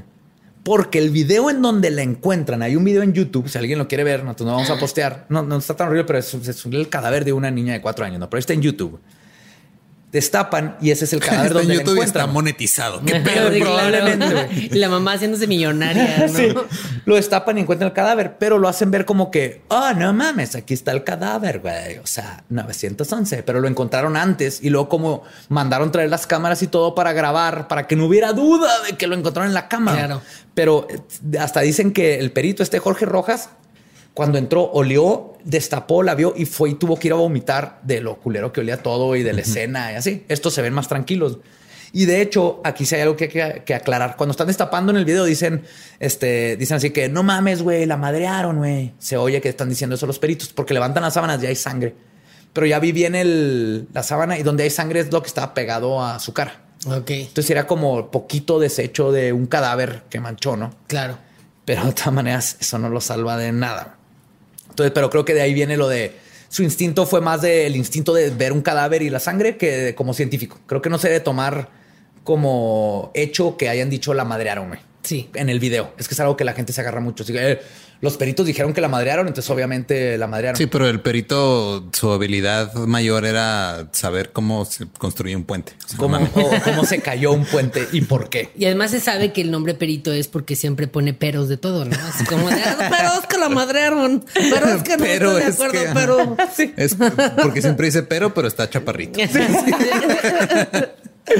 Pues aún así, las fotos de la escena del crimen muestran a Paulette sobre su lado derecho, con la cara hacia el colchón, con las piernas completamente estiradas una sobre la otra y su mano derecha adentro de su boca chupándose los dedos índice y anular, como haciendo una mano de heavy metal. Curiosamente así me chupaba yo los dedos también de niño. Ajá, ajá. Que es como se dedean. No, no es cierto. Sí, sí, sí. Digo, e- e- es podcast, pero hombres, ajá, así es como se dedea. Y mujeres y todo. ajá. Estos son los dedos magníficos. Sí. Pero entonces, primero que nada, en múltiples entrevistas y además hay videos, a pesar de tener problemas motrices, Paulette podía caminar sola perfectamente. Hablan de cómo le gustaba de repente bajarse, irse a la máquina de dulces. Entonces salía ahí al pasillo a buscar la máquina de dulces. Incluso fueron a buscarla al parque de afuera cuando la primera vez que pensaron que estaba desaparecida. Porque sabían de su movilidad. No estamos hablando de una niña parapléjica que podría quedar. No, es una niña que tenía, o inmovilizada. sea, tenía problemas de lenguaje, tenía algunos problemas motrices, pero no estaba No, hay videos, o sea, cuatro no, capas de blancos no te Sí. no iban a detener a esta niña. güey. no era un vegetal la No, niña. Claro. Además podía No era gritar. Quique Vázquez. Sí, pues. Ay, no era, saludos a Quique Saludos a Vázquez. Quique Vázquez, Algún día los tendremos aquí. Sí. y además, puede decir mamá y papá y hago estas cosas. Pelada puede decir ayuda o me caí o agua cuando le da sed, güey. pero po- podía gritar. Sí, no es una niña porque lo hicieron ver como que era una niña que, ay, pobrecita, dio tres vueltas, se cayó ahí y ¡pup! se acabó el nivel, ¿no? Pero luego, esta es la cuestión de las sábanas, específicamente las que voy a manejar. Ya estamos viendo las consistencias, estamos viendo lo que está pasando, ¿no? Vámonos a la cuestión de las sábanas específicamente, que es gran parte del caso. Si recuerdan, se llevaron una sábana que en los reportes se contradicen entre sí, que era la sábana de caja o la sábana de arriba. Sí, unos dicen que era la sábana de arriba o la sábana de caja, que es la que pones sobre el colchón. La se que resorte, la que no se sabe doblar. Ajá, la que nadie sabe dónde. Nada, nada más los japoneses lo saben doblar. Es el USB. Maricón de...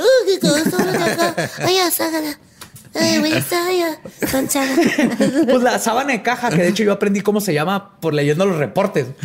Ese es el USB original. Siempre va al revés de cómo la pones. La pones y siempre van las esquinas del otro lado. ¿No les pasa?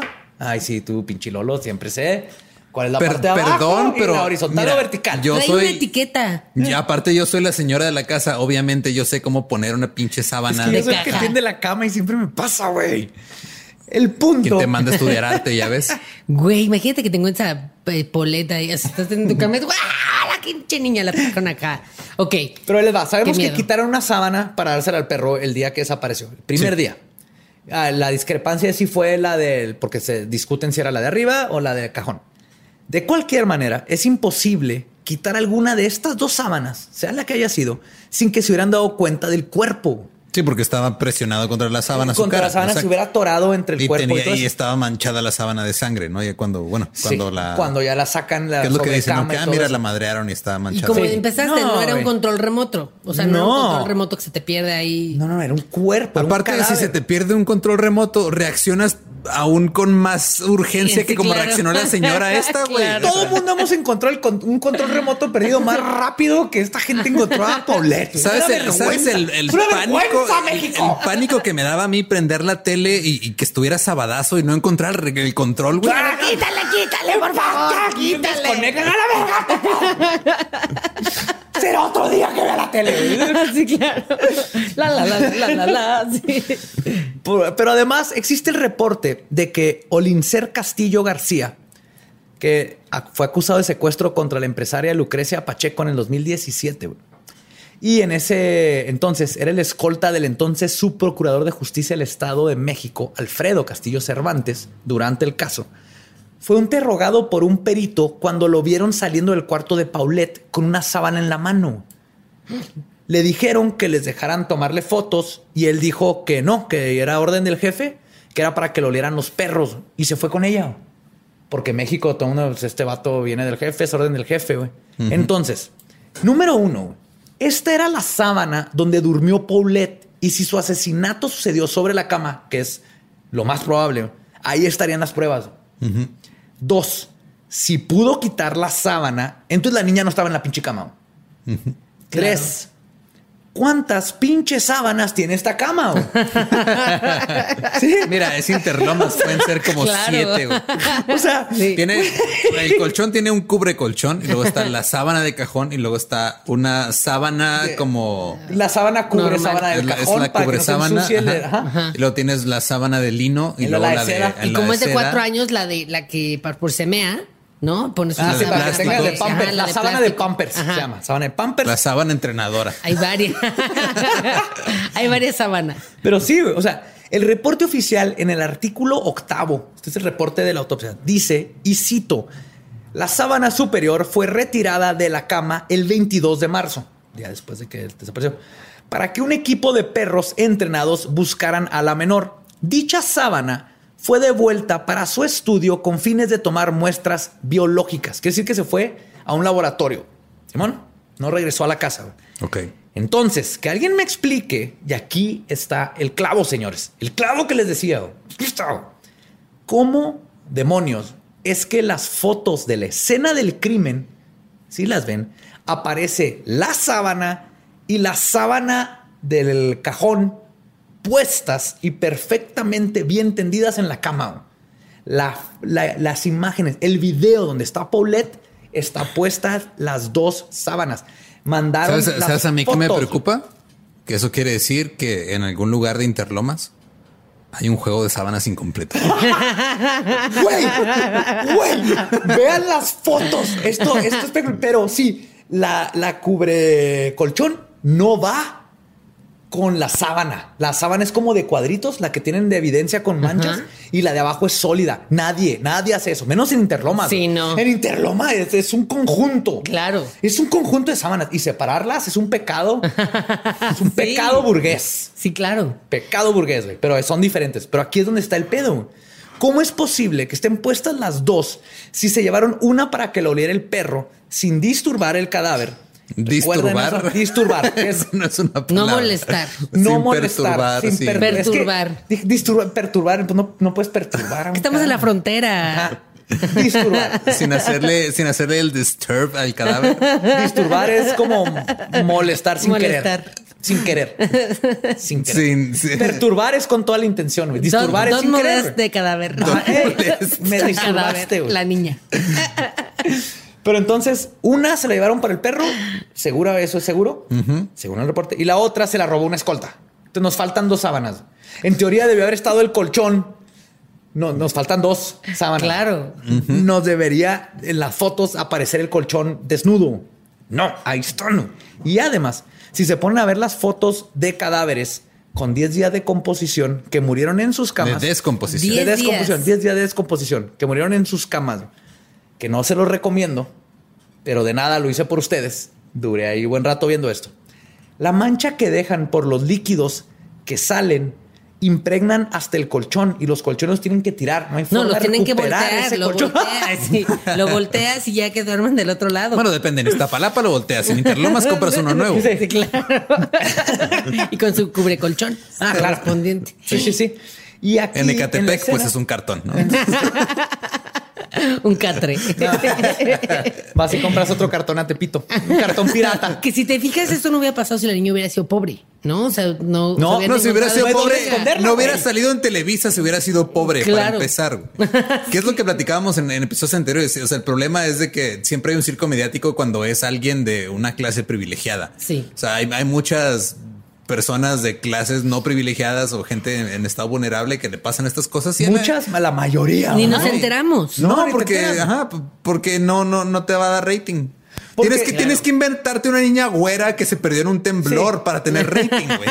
es que Si esa niña hubiera- tenía vida futura. Nomás po- pongamos esto en ese contexto. Es una casa de una recámara y llega la policía y dice, oh, después de nueve días, mi hija estaba en esa cubeta todo este tiempo, que al mismo tiempo es donde hacemos pipí, pero no la vimos. Y la policía dice, ah, sí, señora, ups, Ay, yo, nadie la vio.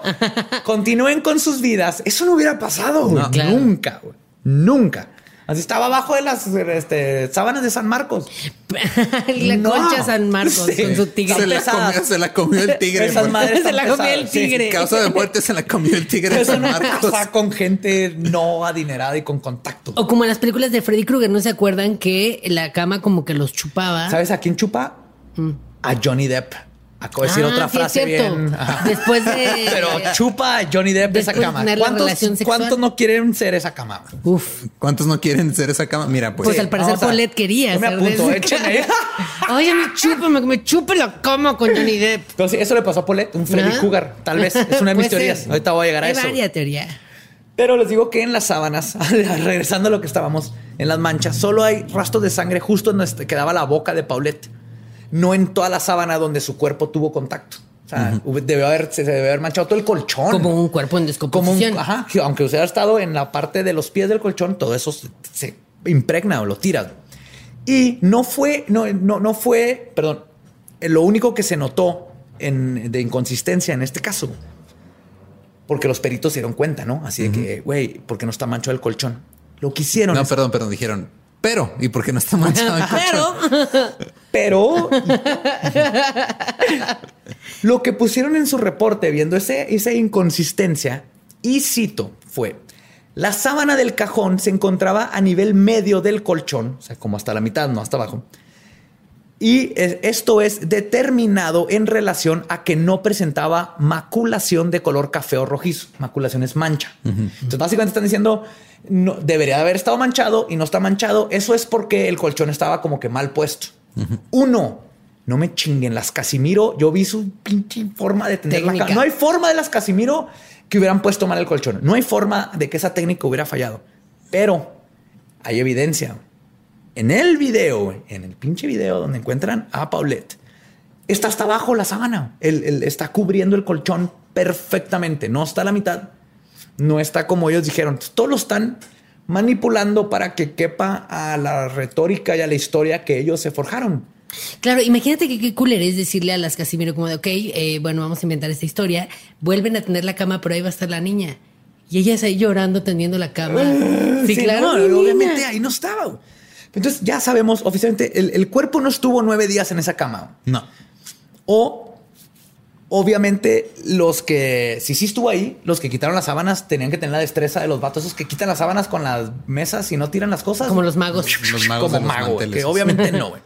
Pero ahora también tenemos el factor del colchón en sí. Lo que no es muy comentado es que el colchón originalmente va pegado a la piecera de la cama, güey. no a 15 centímetros de ella, donde cayó Paulette.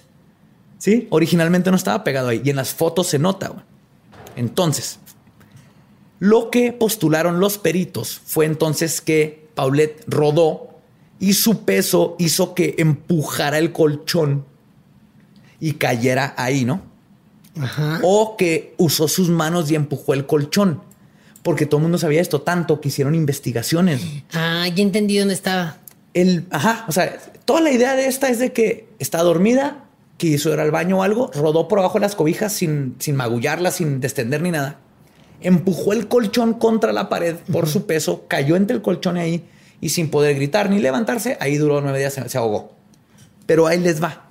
El pedo con esto de mover el colchón es que en el propio reporte que hicieron ellos para probar cuánta fuerza se necesita para mover el colchón, determinaron que para desplazar el colchón con su propio peso se necesitaban 25.426 kilogramos de fuerza, el equivalente a 168% del peso de Paulette.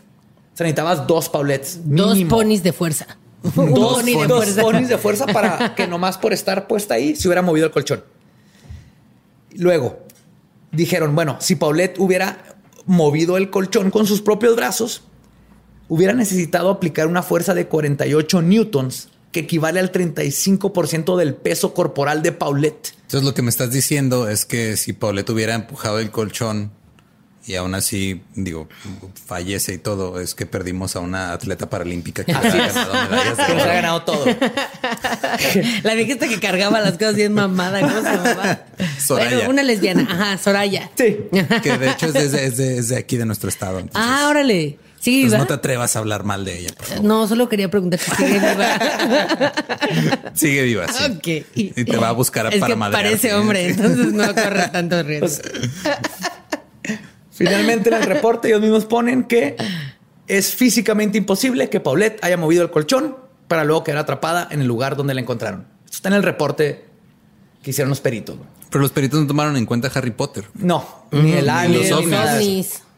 Y ahora llegamos a la inconsistencia del cadáver en sí, que creo que es el que más nos puede dar una pista de lo que falta para armar el rompecabezas sobre qué sucedió.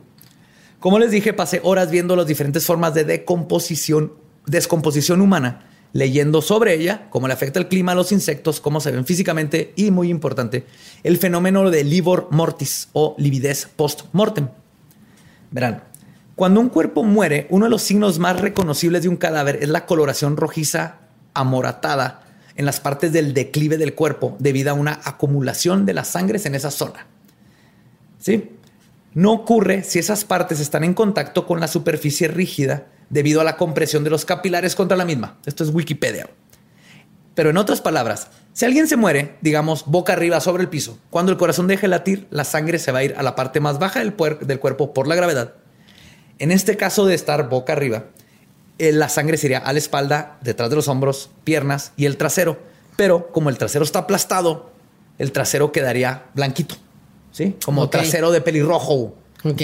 Porque está aplastado y la sangre no se puede meter ahí, ¿no? No se puede meter ahí la sangre en las partes que están aplastadas contra algo. Claro. Ajá. Entonces, sí, digamos, Lolo se encuentra ese cadáver ficticio y quiere ver si es cierto que sus nalguitas blancas son de pelirrojo, así de, uh, a ver si es cierto que quedan blancas, como dijo Badía.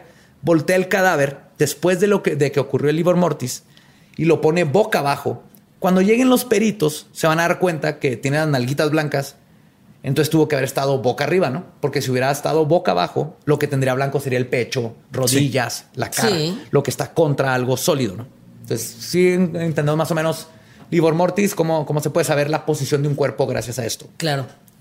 Pues ya sabiendo esto, encontré una foto de las piernas de Paulette y muestran el Livor Mortis todo en la parte de abajo de ambas piernas, Como si estuviera acostado boca en arriba. los muslos boca abajo. boca abajo. Pero Ajá. cuando los cuerpos quedan de lado, como decían que era Paulette, porque también busqué un chorro de cadáveres así, presentan blancura en la pierna que está hacia arriba, porque toda la sangre se le fue a la pierna de abajo. ¿no?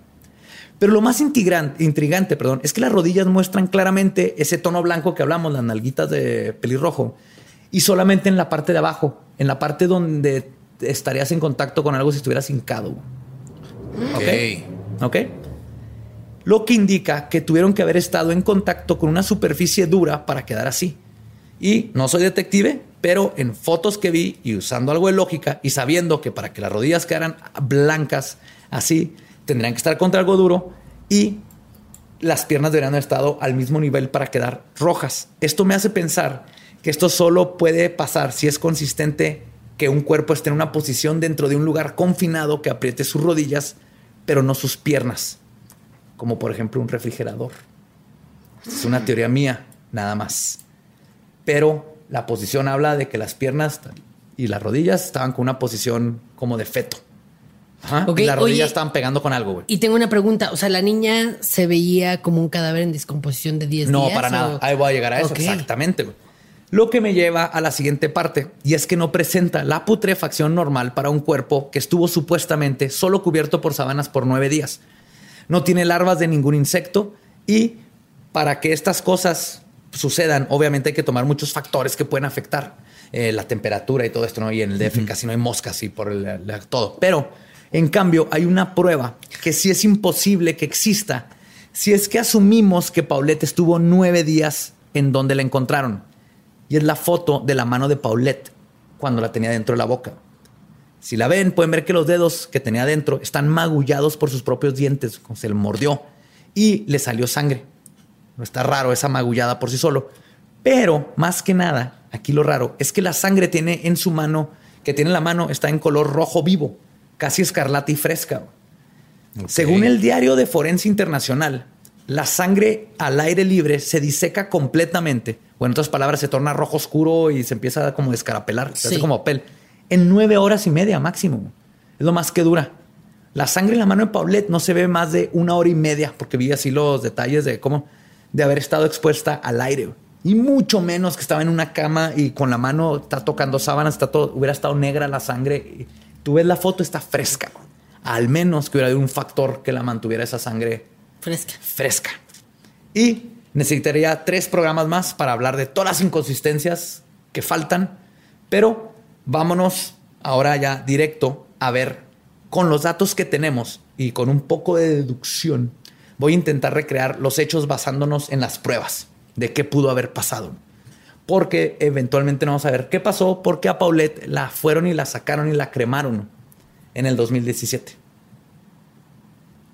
Sin razón alguna. más O sea, la sacaron de su tumba. Sí, vamos a quemarla antes de que pase algo. Entonces, Antes de que ya no hay más. forma más de Vamos saber. a cremarla antes de que se estrenen leyendas legendarias. Antes de que llegue. Pero ahí les va. Les voy a tratar de. Basándonos nada más en lo que, en lo que está ahí. ¿no? Los datos que tenemos y con un poco de sección, de, de deducción, perdón, vamos a hacer esto. Y antes de. Yo no estudié criminología, pero tengo toda la vida estudiando casos. No, esto es viendo documentales. pero, pero piensas que sí. y tengo leyendo sobre ella. Y aunque puedo hacer una, estimula- una estimación, perdón, educada de los hechos, no tengo todas las pruebas tampoco completas, pero esto vamos a hacerlo como un ejercicio de deducción. ¿Estás listo? Sí. Pero, pero, quiero aclarar esto. Si le atino, señor Guevara y señora Fara, les pido porfa, si están escuchando esto, me manden un inbox y me digan, Simón, güey, le atinaste, así fue como pasó. Les juro que no le digo a nadie que tuve la razón. les juro, eso va a ser así, me lo va a llevar a la tumba. Porque además, obviamente, ya es caso cerrado, ¿no? Ya, O sea, ya. lo cerraron y luego acaban de.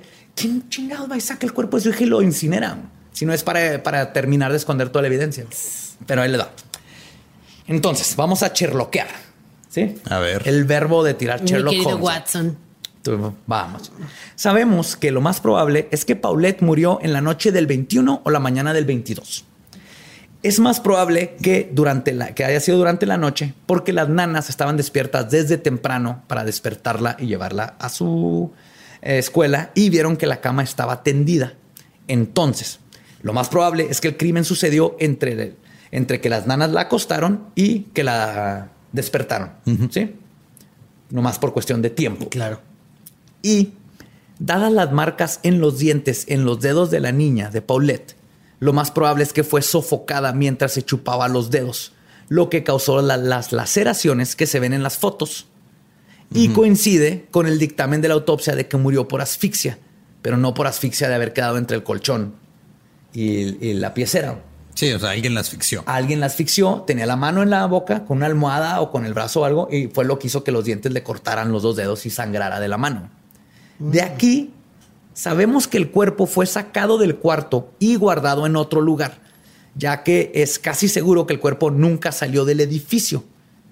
Hay cámaras y sacarlo y luego volverlo a meter, o sea, el cuerpo de una niña, al día, el día que apareció es casi imposible y hubiera sido riesgoso. Simón. Sí. Entonces podemos asumir que estuvo ahí todo el tiempo.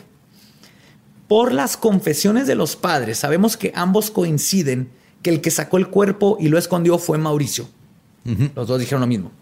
Por el libro Mortis, también podemos acertar que el cuerpo tuvo que haber sido movido y escondido en otro lugar en las primeras tres horas de su fallecimiento, porque es cuando empieza ya a- como a pegarse el libro Mortis y ya no se mueve Ok. y tuvo que haber sido puesto en la posición que dejó las marcas que vemos en la autopsia. Entonces, Sí, como en posición fetal, ¿no? Así sí, como, y, como y adentro de algo en su rodilla están topando contra algo duro, pero sus piernas tenían que haber estado hacia abajo para llenarse de, De sangre. de sangre. Por los resultados forenses, probablemente fue dentro de una bolsa de plástico porque marcan que tenían como marcas, como cuando te despiertas y tienes marcar la almohada. Sí. Marcan estas cosas. Que también, ¿cómo es posible que no? El almohadazo. Que no hayan, que no hayan hablado de esto, pero bueno.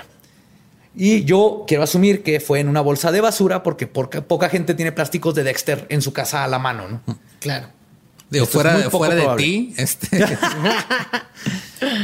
Pero luego tuvo que haber sido puesta en un lugar confinado que ayudó aparte a que el cuerpo se conservara, especialmente lo de la sangre en la mano. O sea, aquí es donde yo deduje lo de podría ser haber sido un refrigerador.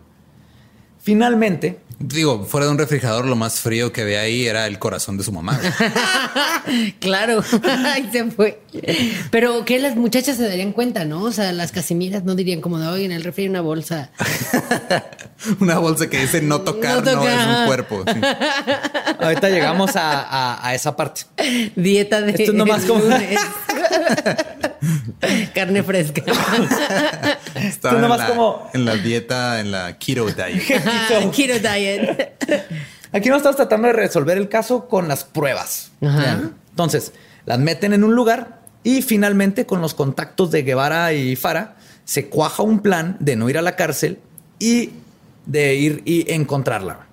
Entonces se va a la luz del edificio, alguien a quien le dijeron dónde estaba el cuerpo, lo saca del escondite, empuja el colchón y la pone ahí para que la asfixia de la autopsia mínimo coincida con la falsa narrativa de la escena del crimen, ¿no? Pueden decir, ah, si es que la asfixiaron, entonces póngala contra el colchón y ahí podemos decir que se asfixió. No importa qué médico la revisen. Y sabemos que los papás no fueron quienes sacaron a Paulette de donde estaba y la Porque pusieron en la cama. estaban en arraigo. Estaban Arraigo. en arraigo, exactamente. Así que esta tercera persona la pone y luego manda a los peritos para encontrarla. ¿Ok? Ese fue, aquí es donde ya, ya cher- cherloqueamos. Ahora lo que nos queda es jugar a Clue. ¿Quién fue? ¿Quién fue? Fácil. El ¿Cuándo? mayordomo. Pues hay dos. El mayordomo con almohada. Sí. Cuando alguien comete un crimen, debe establecer que tuvo oportunidad y motivo. ¿no? Todos los crímenes hay oportunidad y motivo. Asumiendo que todo transcurrió, transcurrió perdón, como acabo de contarlo, entonces tenemos cuatro sospechosos con la oportunidad de cometer el crimen. Mauricio, Lisette, las nanas, Erika, Marta, perdón, No sabes contar, güey. no sé contar, güey. Pero nos Ay, falta tiene una. seis dedos. Ay, Eh. sí, no, no es cierto. No son cuatro, son cinco. Es Lisette, Mauricio, las dos nanas llevan cuatro y, Y la hermana mayor. hermana. Ah. Pero es que como estaba. las nanas son nanas, no cuentan. Son cinco. Valen por cinco una. sospechosos. Valen por-. Sí. Nanas al dos por Valen uno. menos, recuerda. Lisette Junior, porque no podemos sacarla de esta ecuación. Claro. Tenía siete años. Que eran las personas que estaban en el DEPA. Pero vamos a analizar motivos. Es muy poco probable que hayan sido las nanas. En mi opinión, primero que nada, no tenían motivo alguno, alguno de matar a la niña. Amaban a esa niña. Además, les hubieran echado la culpa inmediatamente y caso cerrado, güey. De hecho, Claro. qué bueno que no, lo, que no fue lo que hicieron, ¿no? Echarle, fueron La las nanas, las nanas, y salirse con eso. La hija es probable. Lisette es probable. Su motivo puede haber sido simplemente un accidente. güey. Una niña de siete años se enojó con la hermanita y le pegó de más o se le echó arriba y la mató. Tiene la misma pijama que yo y estoy harta. Ah, Está como yo. ¿Por qué compraste? Tenemos dinero, madre. Fuimos en Interroma chingados. Me copia todo el tiempo. Y esto se parecería al caso de John Bennett en el 96, que todo apunta a que fue el hermanito quien la mató. Es un caso similar de una niña que aparece muerta en su John casa. Benet Ramsey. John Bennett Ramsey. Me acabas de spoilear un documental que iba a ver. Ah, uf. Pero no importa. No, síguelo viendo. Así viendo. Sí, ok, bueno. Pero si comparamos los casos, en el caso de John Bennett, los papás actuaron como equipo para proteger al hijo. Con Paulette, los padres se echaron la culpa, se odiaron, terminaron enemistados, al grado de que las familias fueron en días separados al funeral, porque el papá le prohibió a la esposa y a los Fara que fueran el primer día. O sea, se nota que el papá está emputado con la mamá, al grado de que le quitó la custodia de la hija. ¿Sí? De la otra hija. De la otra hija. De ajá, Lisette. de Lisette. Lo cual a mí, si los dos estuvieran protegiendo a Lisette, nunca se portaron como, ok, tú y yo tenemos que cuidar a nuestra hija, ese es nuestro, no importa si Claro. tú y yo nos vamos a la cárcel, el chiste es que no se lleven a Lisette. No, no, no, fue, fue él, fue ella. bla, bla, bla. Entonces, por eso, no sé, no me llena completamente la teoría de Lisette. Eso nos deja a los papás. Si el culpable es Mauricio, nunca confesó eso. Y Lisette no lo inculpó tampoco como asesino. Ahí tuvo lo- la oportunidad y nunca dijo lo mató. Dijo él se lo llevó. Y en su confesión de les digo dónde está, pero con abogado, como les decía, apunta más a que es cómplice, pero no asesino. No es el autor. Además, no tiene motivo. Las nanas hablan de que Mauricio amaba a Paulette y la neta, un hombre que sabe que su esposa le está poniendo el cuerno y no hace nada al respecto, tampoco lo ve asesinando a sangre fría a su hija.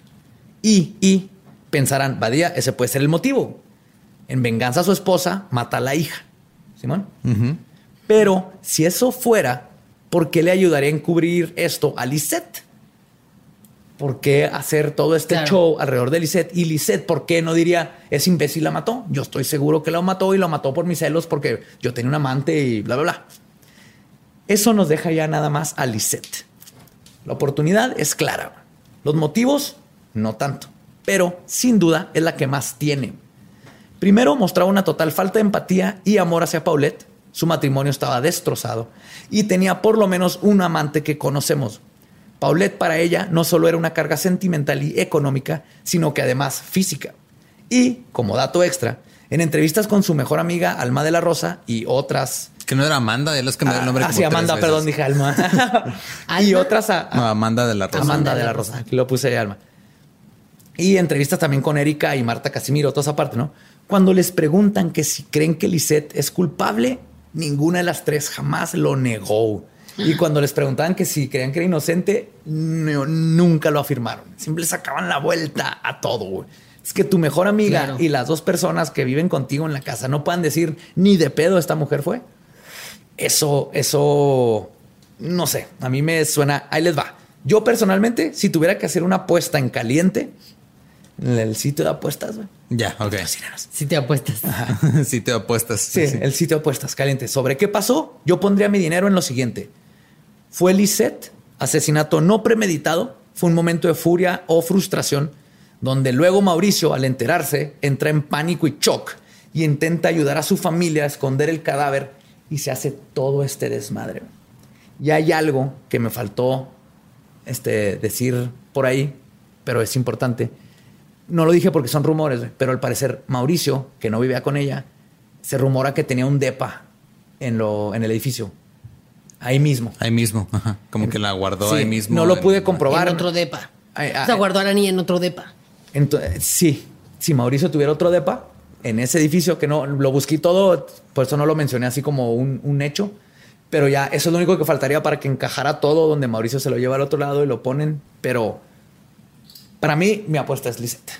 Y ese fue el caso de Paulette. o sea que o sea que Lisette eh, pone, no sé por qué fue en la noche con la niña y de repente como que se desesperó, la asfixió y luego le habló al marido y le dijo, oye, ya no sé, esto pasó. o llegó el marido en la Tuve noche. una crisis, eh, ¿qué hacemos? Y el marido llegó en la noche, pero no se ven la las familia, cámaras. Que no es. ¿Quién sabe? No, porque las cámaras están en la entrada de, Ah, ya. del edificio, no en los pasillos ni, Claro. en, Y no el, ni en grababan. el depa. Ajá, Y no había estaban un grabando. archivo, no Nadie había- vio lo que pasó Claro. allá adentro. Entonces, como yo veo la escena, es eso. En alguna fue tal vez lloró, está la niña, algo y llegó y venía de la peda de cabo con el amante y toda la party con las amigas y en una de frustración le puso una almohada en la cara. Y ya estoy hasta la madre, está me estás acabando la vida. Y cuando levantó la almohada se dio cuenta que mató a su hija. Llega el esposo, o tal vez ya estaba durmiendo ahí, o, o subió y le habló y vio y dijo, ok, espérate. O sea, si esa es mi familia, Claro. yo me la llevo, le escondo, espérate, vamos a hablar, ahorita vemos cómo resolvemos. Y de repente se salió de control. Cuando lo trampan, el esposo dice, sí, yo, yo sé dónde está, yo la tengo, yo, yo la puse en un lugar. Y luego sale todo este desmadre y luego entre contactos de Farah con, con el amante, porque aparte la prima era amante del, del subprocurador, que luego se casaron y hay toda esta conexión que les digo, hubieran sido tres podcasts para hablar de nomás de las Claro. inconsistencias. Y de repente les dicen, yo, nosotros lo sacamos de ustedes, nomás díganos dónde está el cuerpo, lo ponemos ahí y bye, se acabó todo. Pero esto obviamente, lo, lo único que sabemos al 100% es que alguien asesinó a Paulette. Y ese alguien está libre. ¿Qué piensas, Rolito? Pues nada, que qué miedo, ¿no? Qué Eh, miedo que un día No tú, interlomas. tú, tú- tú- tú puedes sufrir de eso cualquier día. Tú puedes caer entre el colchón y la no tengo la fuerza de empujar el colchón. No, Eh, necesitas 25 minutos o algo así. y ni siquiera hay gente que haya terminado la universidad en mi edificio, entonces sería como de Newtons, no creo que vaya aquí a... Pero bueno, muy raro, no sé, yo creo que además mi casa, por ejemplo, es todo de negro y el control, el celular, todo es negro, entonces eh, sí pierdo cosas seguido. Me da miedo algún día ser Entonces yo- nunca adoptes a un niño africano. O ponle, a un perro negro, ¿no? ponle- si tienes un perro Tampoco, negro, ponle ajá. protector de Cerveza color negra, anaranjado. no. Este- un chaleco fosforescente en todo momento. Pues eso, güey, no sé, eh, me da miedo pensar, como dices, que esa persona sigue en las calles, o sea, que es capaz de asesinar. Viviendo su vida como si nada. Sí, Sí, sin Que fue- consecuencias. Fue la mamá o el papá. Consecuencias. Fue alguien en la casa, eso es obvio. Eso es obvio.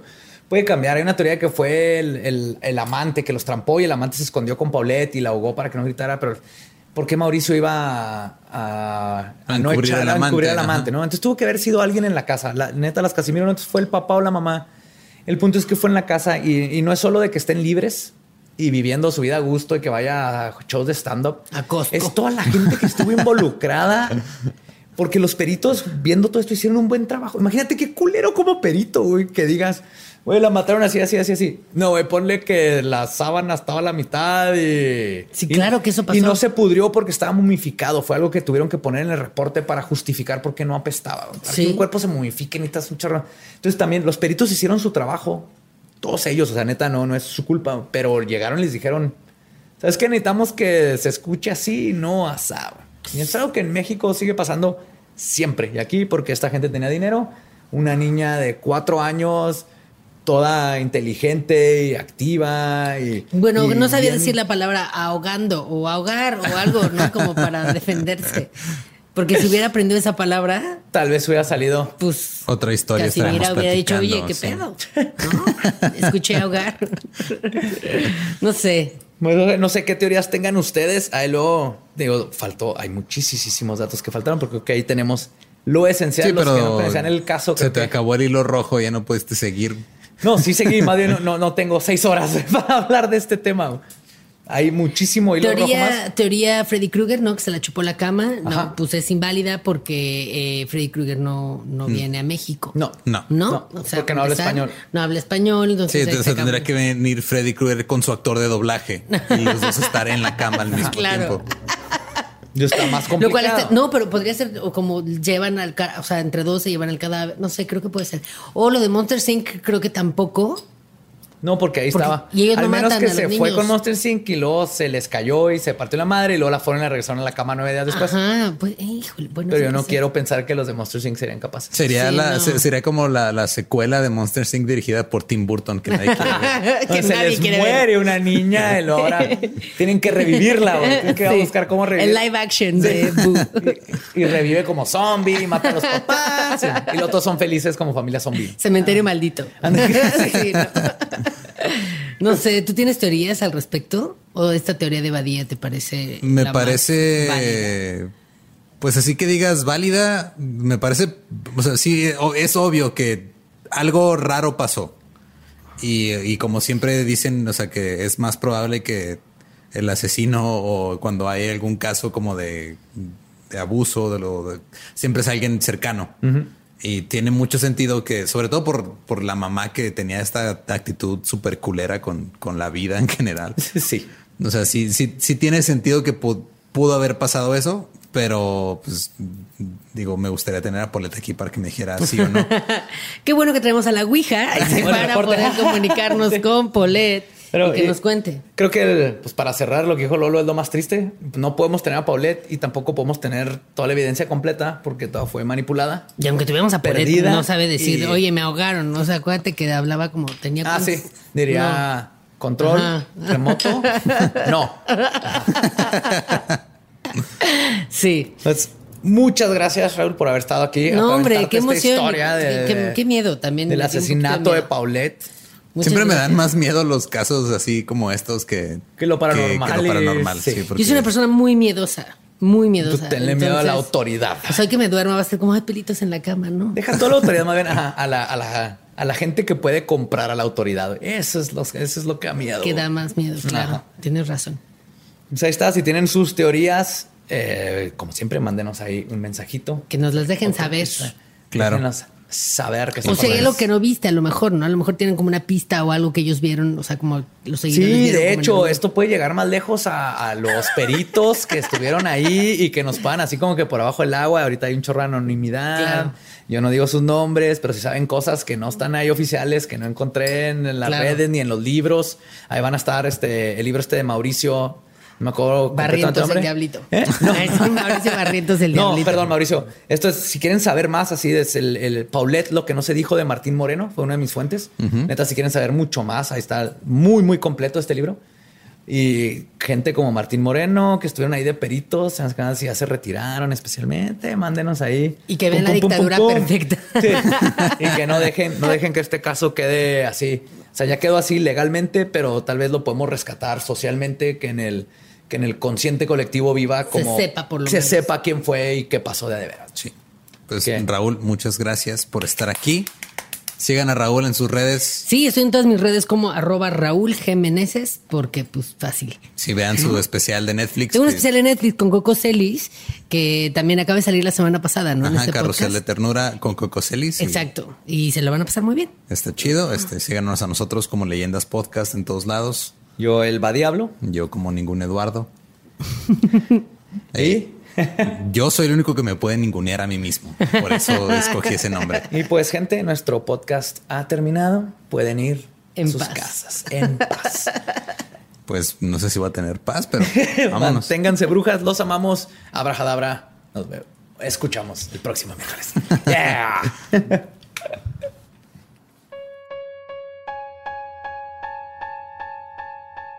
Uh, ese fue un excelente episodio.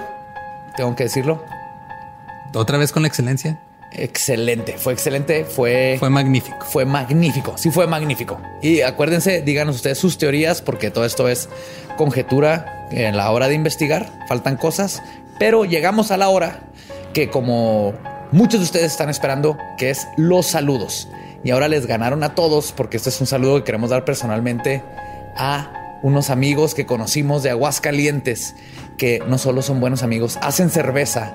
Y no solo hacen cerveza, sino que casi me hacen llorar. Y los que están viendo el video la van a ver aquí. Hicieron cervezas conmemorativas de leyendas legendarias.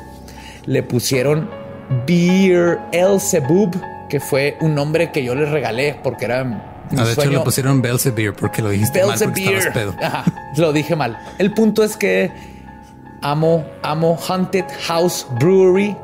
La cerveza tiene mi foto. Las cervezas de Eduardo tienen su foto conmemorativa. Le vamos a mandar más saludos y todo eso. Los que están viendo Haunted House Brewery hacen mil cosas y no, ya, ya quiero llegar a enfriar esta cerveza. Nos acaba de llegar en paquetería hace dos horas. No están frías, se tienen que tomar frías, hasta dicen la etiqueta. Tienen nuestras fotos, tienen la foto. Está hermoso. Haunted House Brewery se mamaron. Los de Haunted House y los de Elite allá en Aguascalientes, muchas gracias, neta. Sí, se mamaron con el regalo. Está- difícil no de superar. Va a ser muy difícil de superar. Alguien nos va a tener que hacer un, un whisky de 12 años de leyendas legendarias para que supera este pedo. Y en 12 años les En mandamos 12 los años nos saludos. mandamos saludos. Pero también amamos a todos, así que les va. Traigo mi libretita. eh, ya no fue cumpleaños de mi papá. Les va un buen de saludos. Primero que nada a Sara Morder, porque me amenazó de muerte, que no la habíamos saludado. Y es una participante muy activa ahí en el, en el fans de leyendas legendarias. Sus. Sara, beso, abrazo. O sea, ya evolucionamos del culo si no a te mato si Ah, no. te mato si no. Sí, ¿te acuerdas? Wow. También un saludo enorme a Rafa Reynolds, a Sergio, no, Sigrid Andrea y Oscar Valla, Valladares. Perdón, mi letra es horrible. Fernando Ortega, a Mitch Drummer, a las chicas de Luma Dent hasta Reno, Nevada, que no está tan lejos de nosotros, pero está lejos. A Gil Jorak, a Valva Valerie, Marcha García y su novio John, a José Antonio Campos, que está trabajando mientras hablamos en un regalo también que nos enseñó ahí, que eventualmente van a ver en el set. Y hay que mandarle un saludo a él y a todo su equipo. Ya hablaremos más con ellos, pero le prometí un saludo a Socay García Vázquez, Jay Pulido y a Rogelio Garibaldi. Ok, yo le quiero mandar un saludo a Ludwig Manso. Eh, también un saludo a, a Michelle Quintero que nos trajo una- un muñeco de vudú desde Nueva Orleans. De Madame, de esta es, es Marie Landau. Le, le, Le- Es, es francés.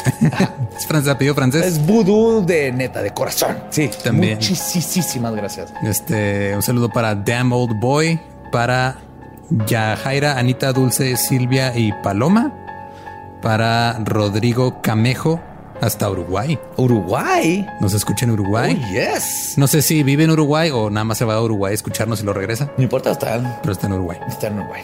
También este saludos a Mayel Ordaz en Ecatepec, Estado de México. Dice que sigue vivo. Gracias Ya. por la actualización.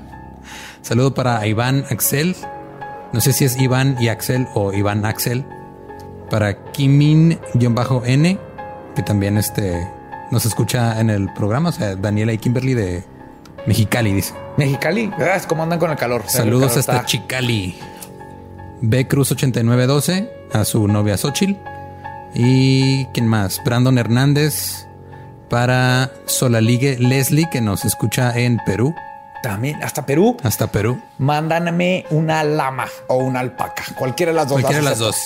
Para Magochis LC, bueno, dice Magochis LSH que dice que tuve que crearme un Twitter para que me saludaran.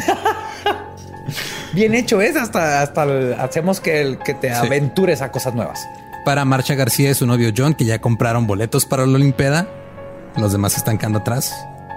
Para Andy HDZC, porque quiere que este.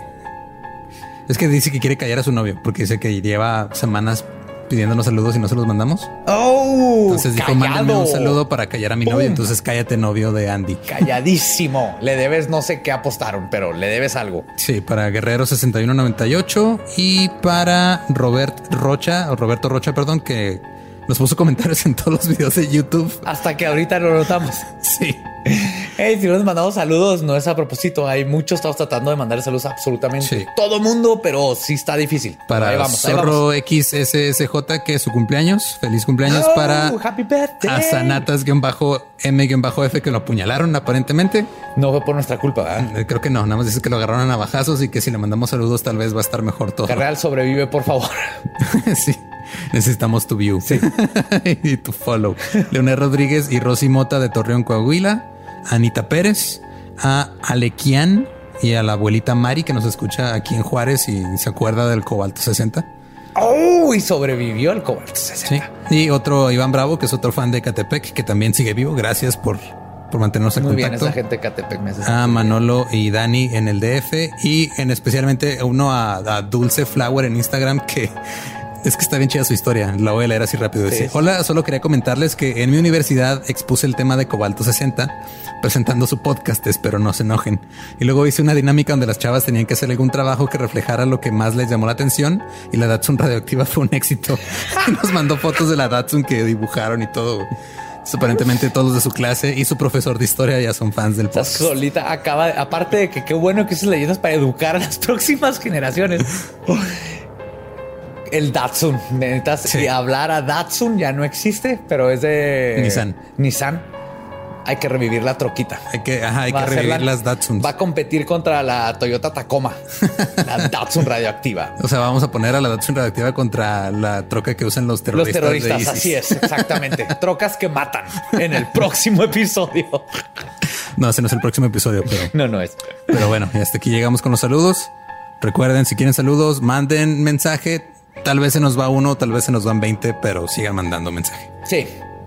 Siempre escríbanos para saludos, para temas, para decirnos que la regamos en algo, para todo lo que necesiten. Ahí estamos siempre lo más pendientes que se puedan. Estamos obsesivamente recorriendo todos los mensajes, tratando de hacer esta comunidad, pues darles todo lo que sabemos y platicar entre nosotros.